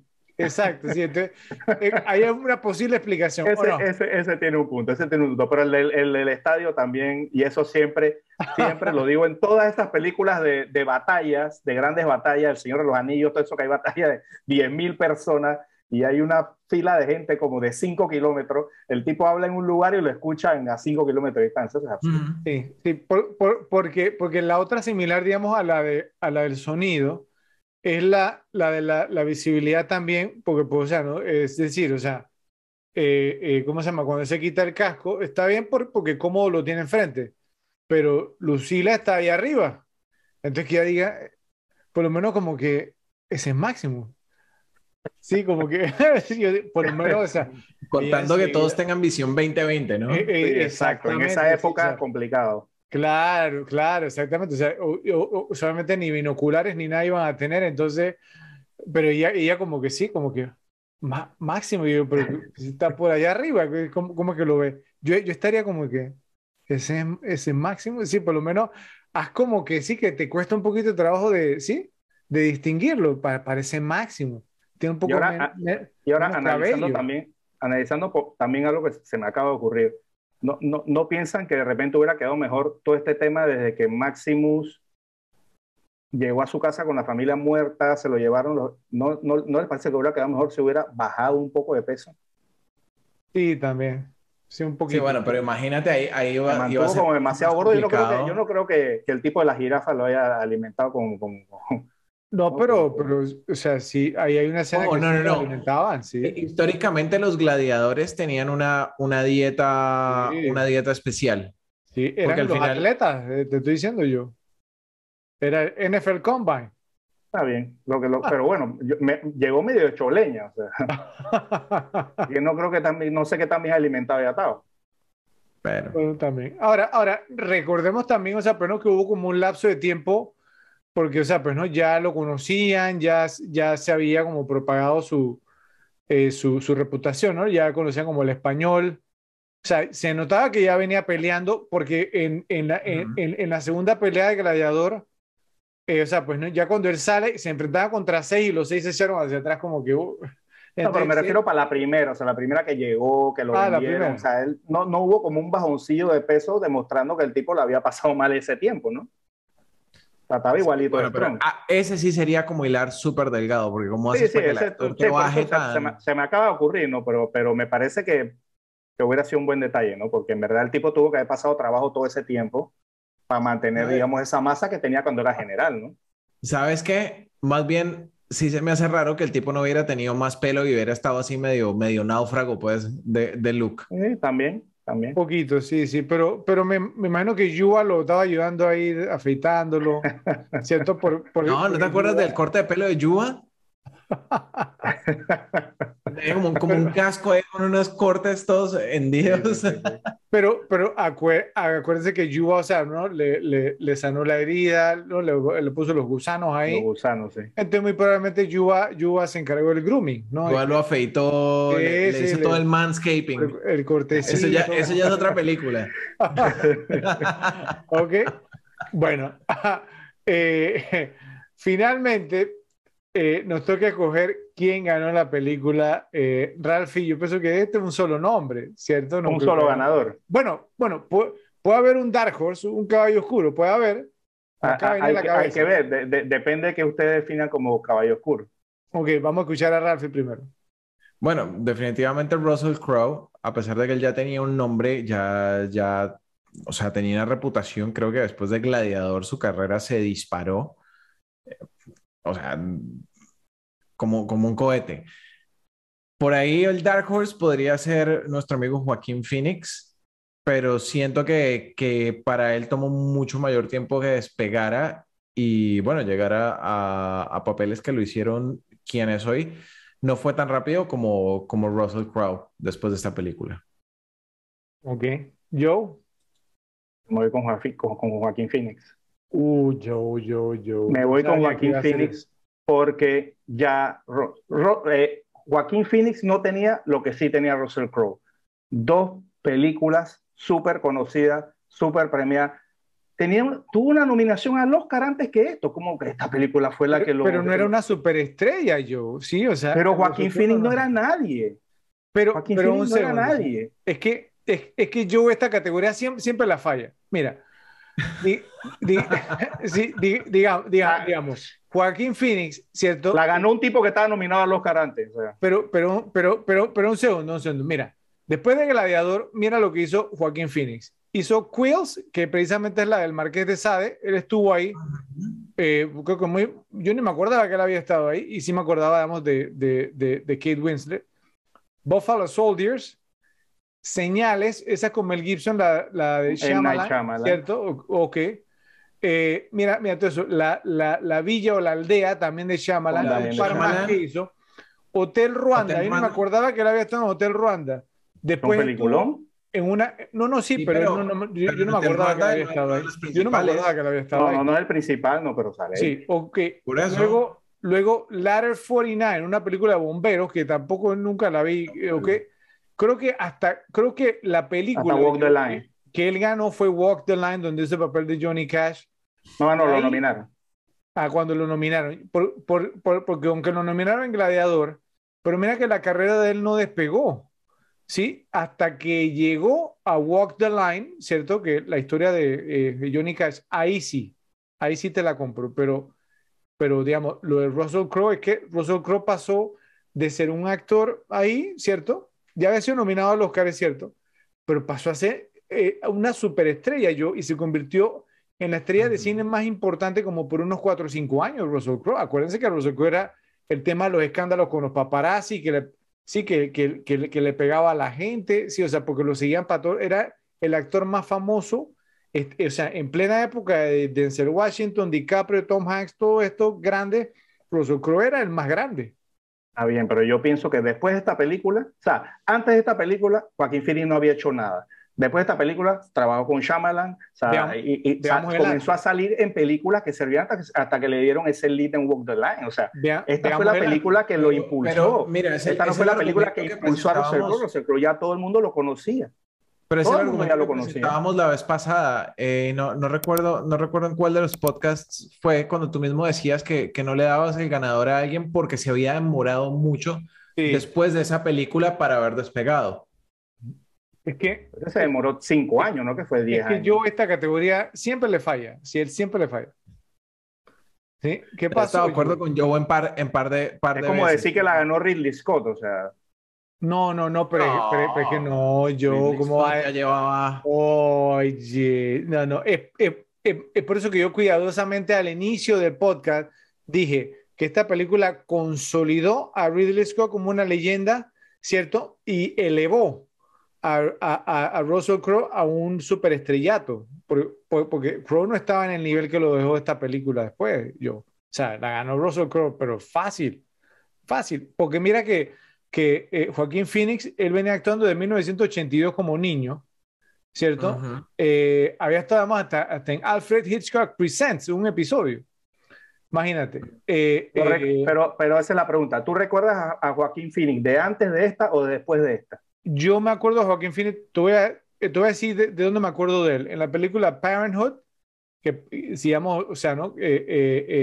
donde hace el papel del hijo de, de Steve Martin, eh, to Die For eh, con Nicole Kidman, también, que él hace el papel, digamos, como del adolescente que se enamora de ella.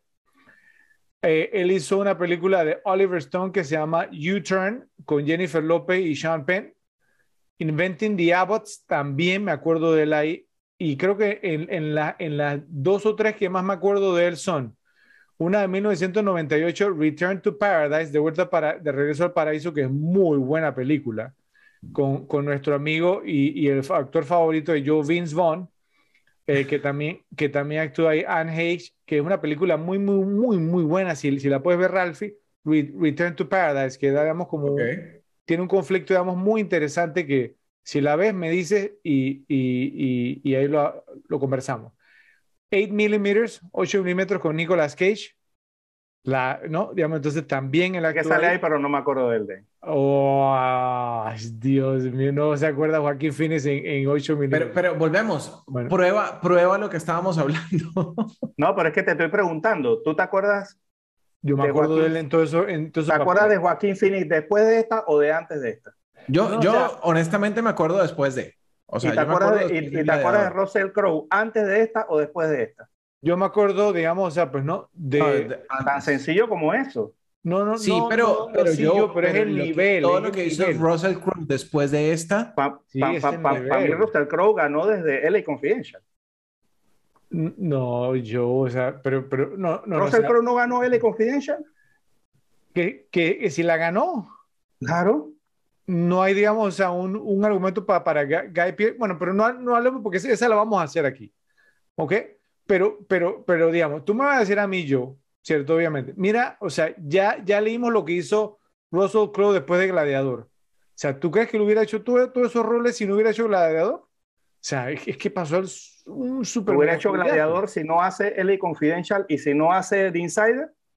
Pero, pero, pero yo, o sea, pero estamos hablando de niveles. O sea, tú lo estás poniendo como que este fue su primer papel y no fue así, ya está nominado al Oscar. si no, lo nominan al Oscar, no sale en Gladiador. Estoy diciendo que o si no sale en Confidential. Estoy diciendo que el salto que dio la, la carrera de Russell Crowe después de Gladiador fue mucho más grande que el salto que dio la carrera de Joaquín Phoenix, aún con una nominación al Oscar. Porque ya vimos la filmografía de él y no encontró su camino hasta, hasta cinco años después en Walk the Line. ¿Sí? O sea, y ya lo vimos yo, o sea, está comprobado, ¿ok? Y hasta Ralphie está de acuerdo conmigo que él siempre, él, siempre es mi némesis en esta categoría, él siempre va en contra mí. Entonces, que, que Ralphie esté de mi lado, imagínate, ¿eso no te convence? De igual manera, pues ya, ya, ya perdiste. Cuando hagamos LA Confidential y cuando hagamos The Insider, el ganador va a ser el mismo. Y ahí te darás cuenta de mi argumento. vamos a ver, a lo mejor Dean Insider lo ganó Russell Crowe, digo, Al Pacino o Michael Mann, no lo sabemos. O Christopher Plummer, no sé, vamos a ver. ¿Ok? Bueno, pero Rafi está de acuerdo conmigo. Joe, eh, perdiste, digamos, por, por tema democrático, lo lamentamos mucho. Eh, tú eres muy apasionado, es una de las cosas, digamos, pues, ¿no? que me gusta verte con esa pasión, pero cuando estás desviado, entonces esa pasión, digamos, entonces puede pasar, digamos, a otra categoría que no la voy a mencionar. ¿Ok? Bueno, entonces ganó la película Russell Crowe. Gladiador es lo que una película debe ser. Fuerte en todos los puntos. Trama, actuación, escenarios, música y guion. Los diálogos son especialmente fuertes y están muy bien escritos. Es el tipo de película sobre la que Hollywood alguna vez construyó su reputación, pero que rara vez produce hoy en día. El espectáculo. Lleno de personajes más grandes que la vida misma. Hermosos escenarios, impresionantes diseños y narraciones épicas. La cinta nunca deja de ser envolvente y entretenida, y hay muchos momentos diseñados para despertar la adrenalina. Además, el guion logra evitar la trampa de ser predecible. Los villanos son al menos tan inteligentes como los héroes y mucho más despiadados. Gladiador está hecha no solo para entretener, sino también para cautivar. Atrae al público y lo sumerge en una realidad que no es la suya. Se espera una reacción bulliciosa cada vez que el protagonista desafía las probabilidades y gana un conflicto o cambia el rumbo de la batalla a su favor. Esto es hacer cine a gran escala. Por eso le dedicamos un episodio aquí en las repetibles. Gracias, Ose. Gracias, Rafa. Y gracias a ustedes, Repes, también por acompañarnos. Los esperamos en el próximo episodio de las repetibles. ¿Por qué? Porque hay películas para ver y disfrutar una y otra vez. Hasta la próxima.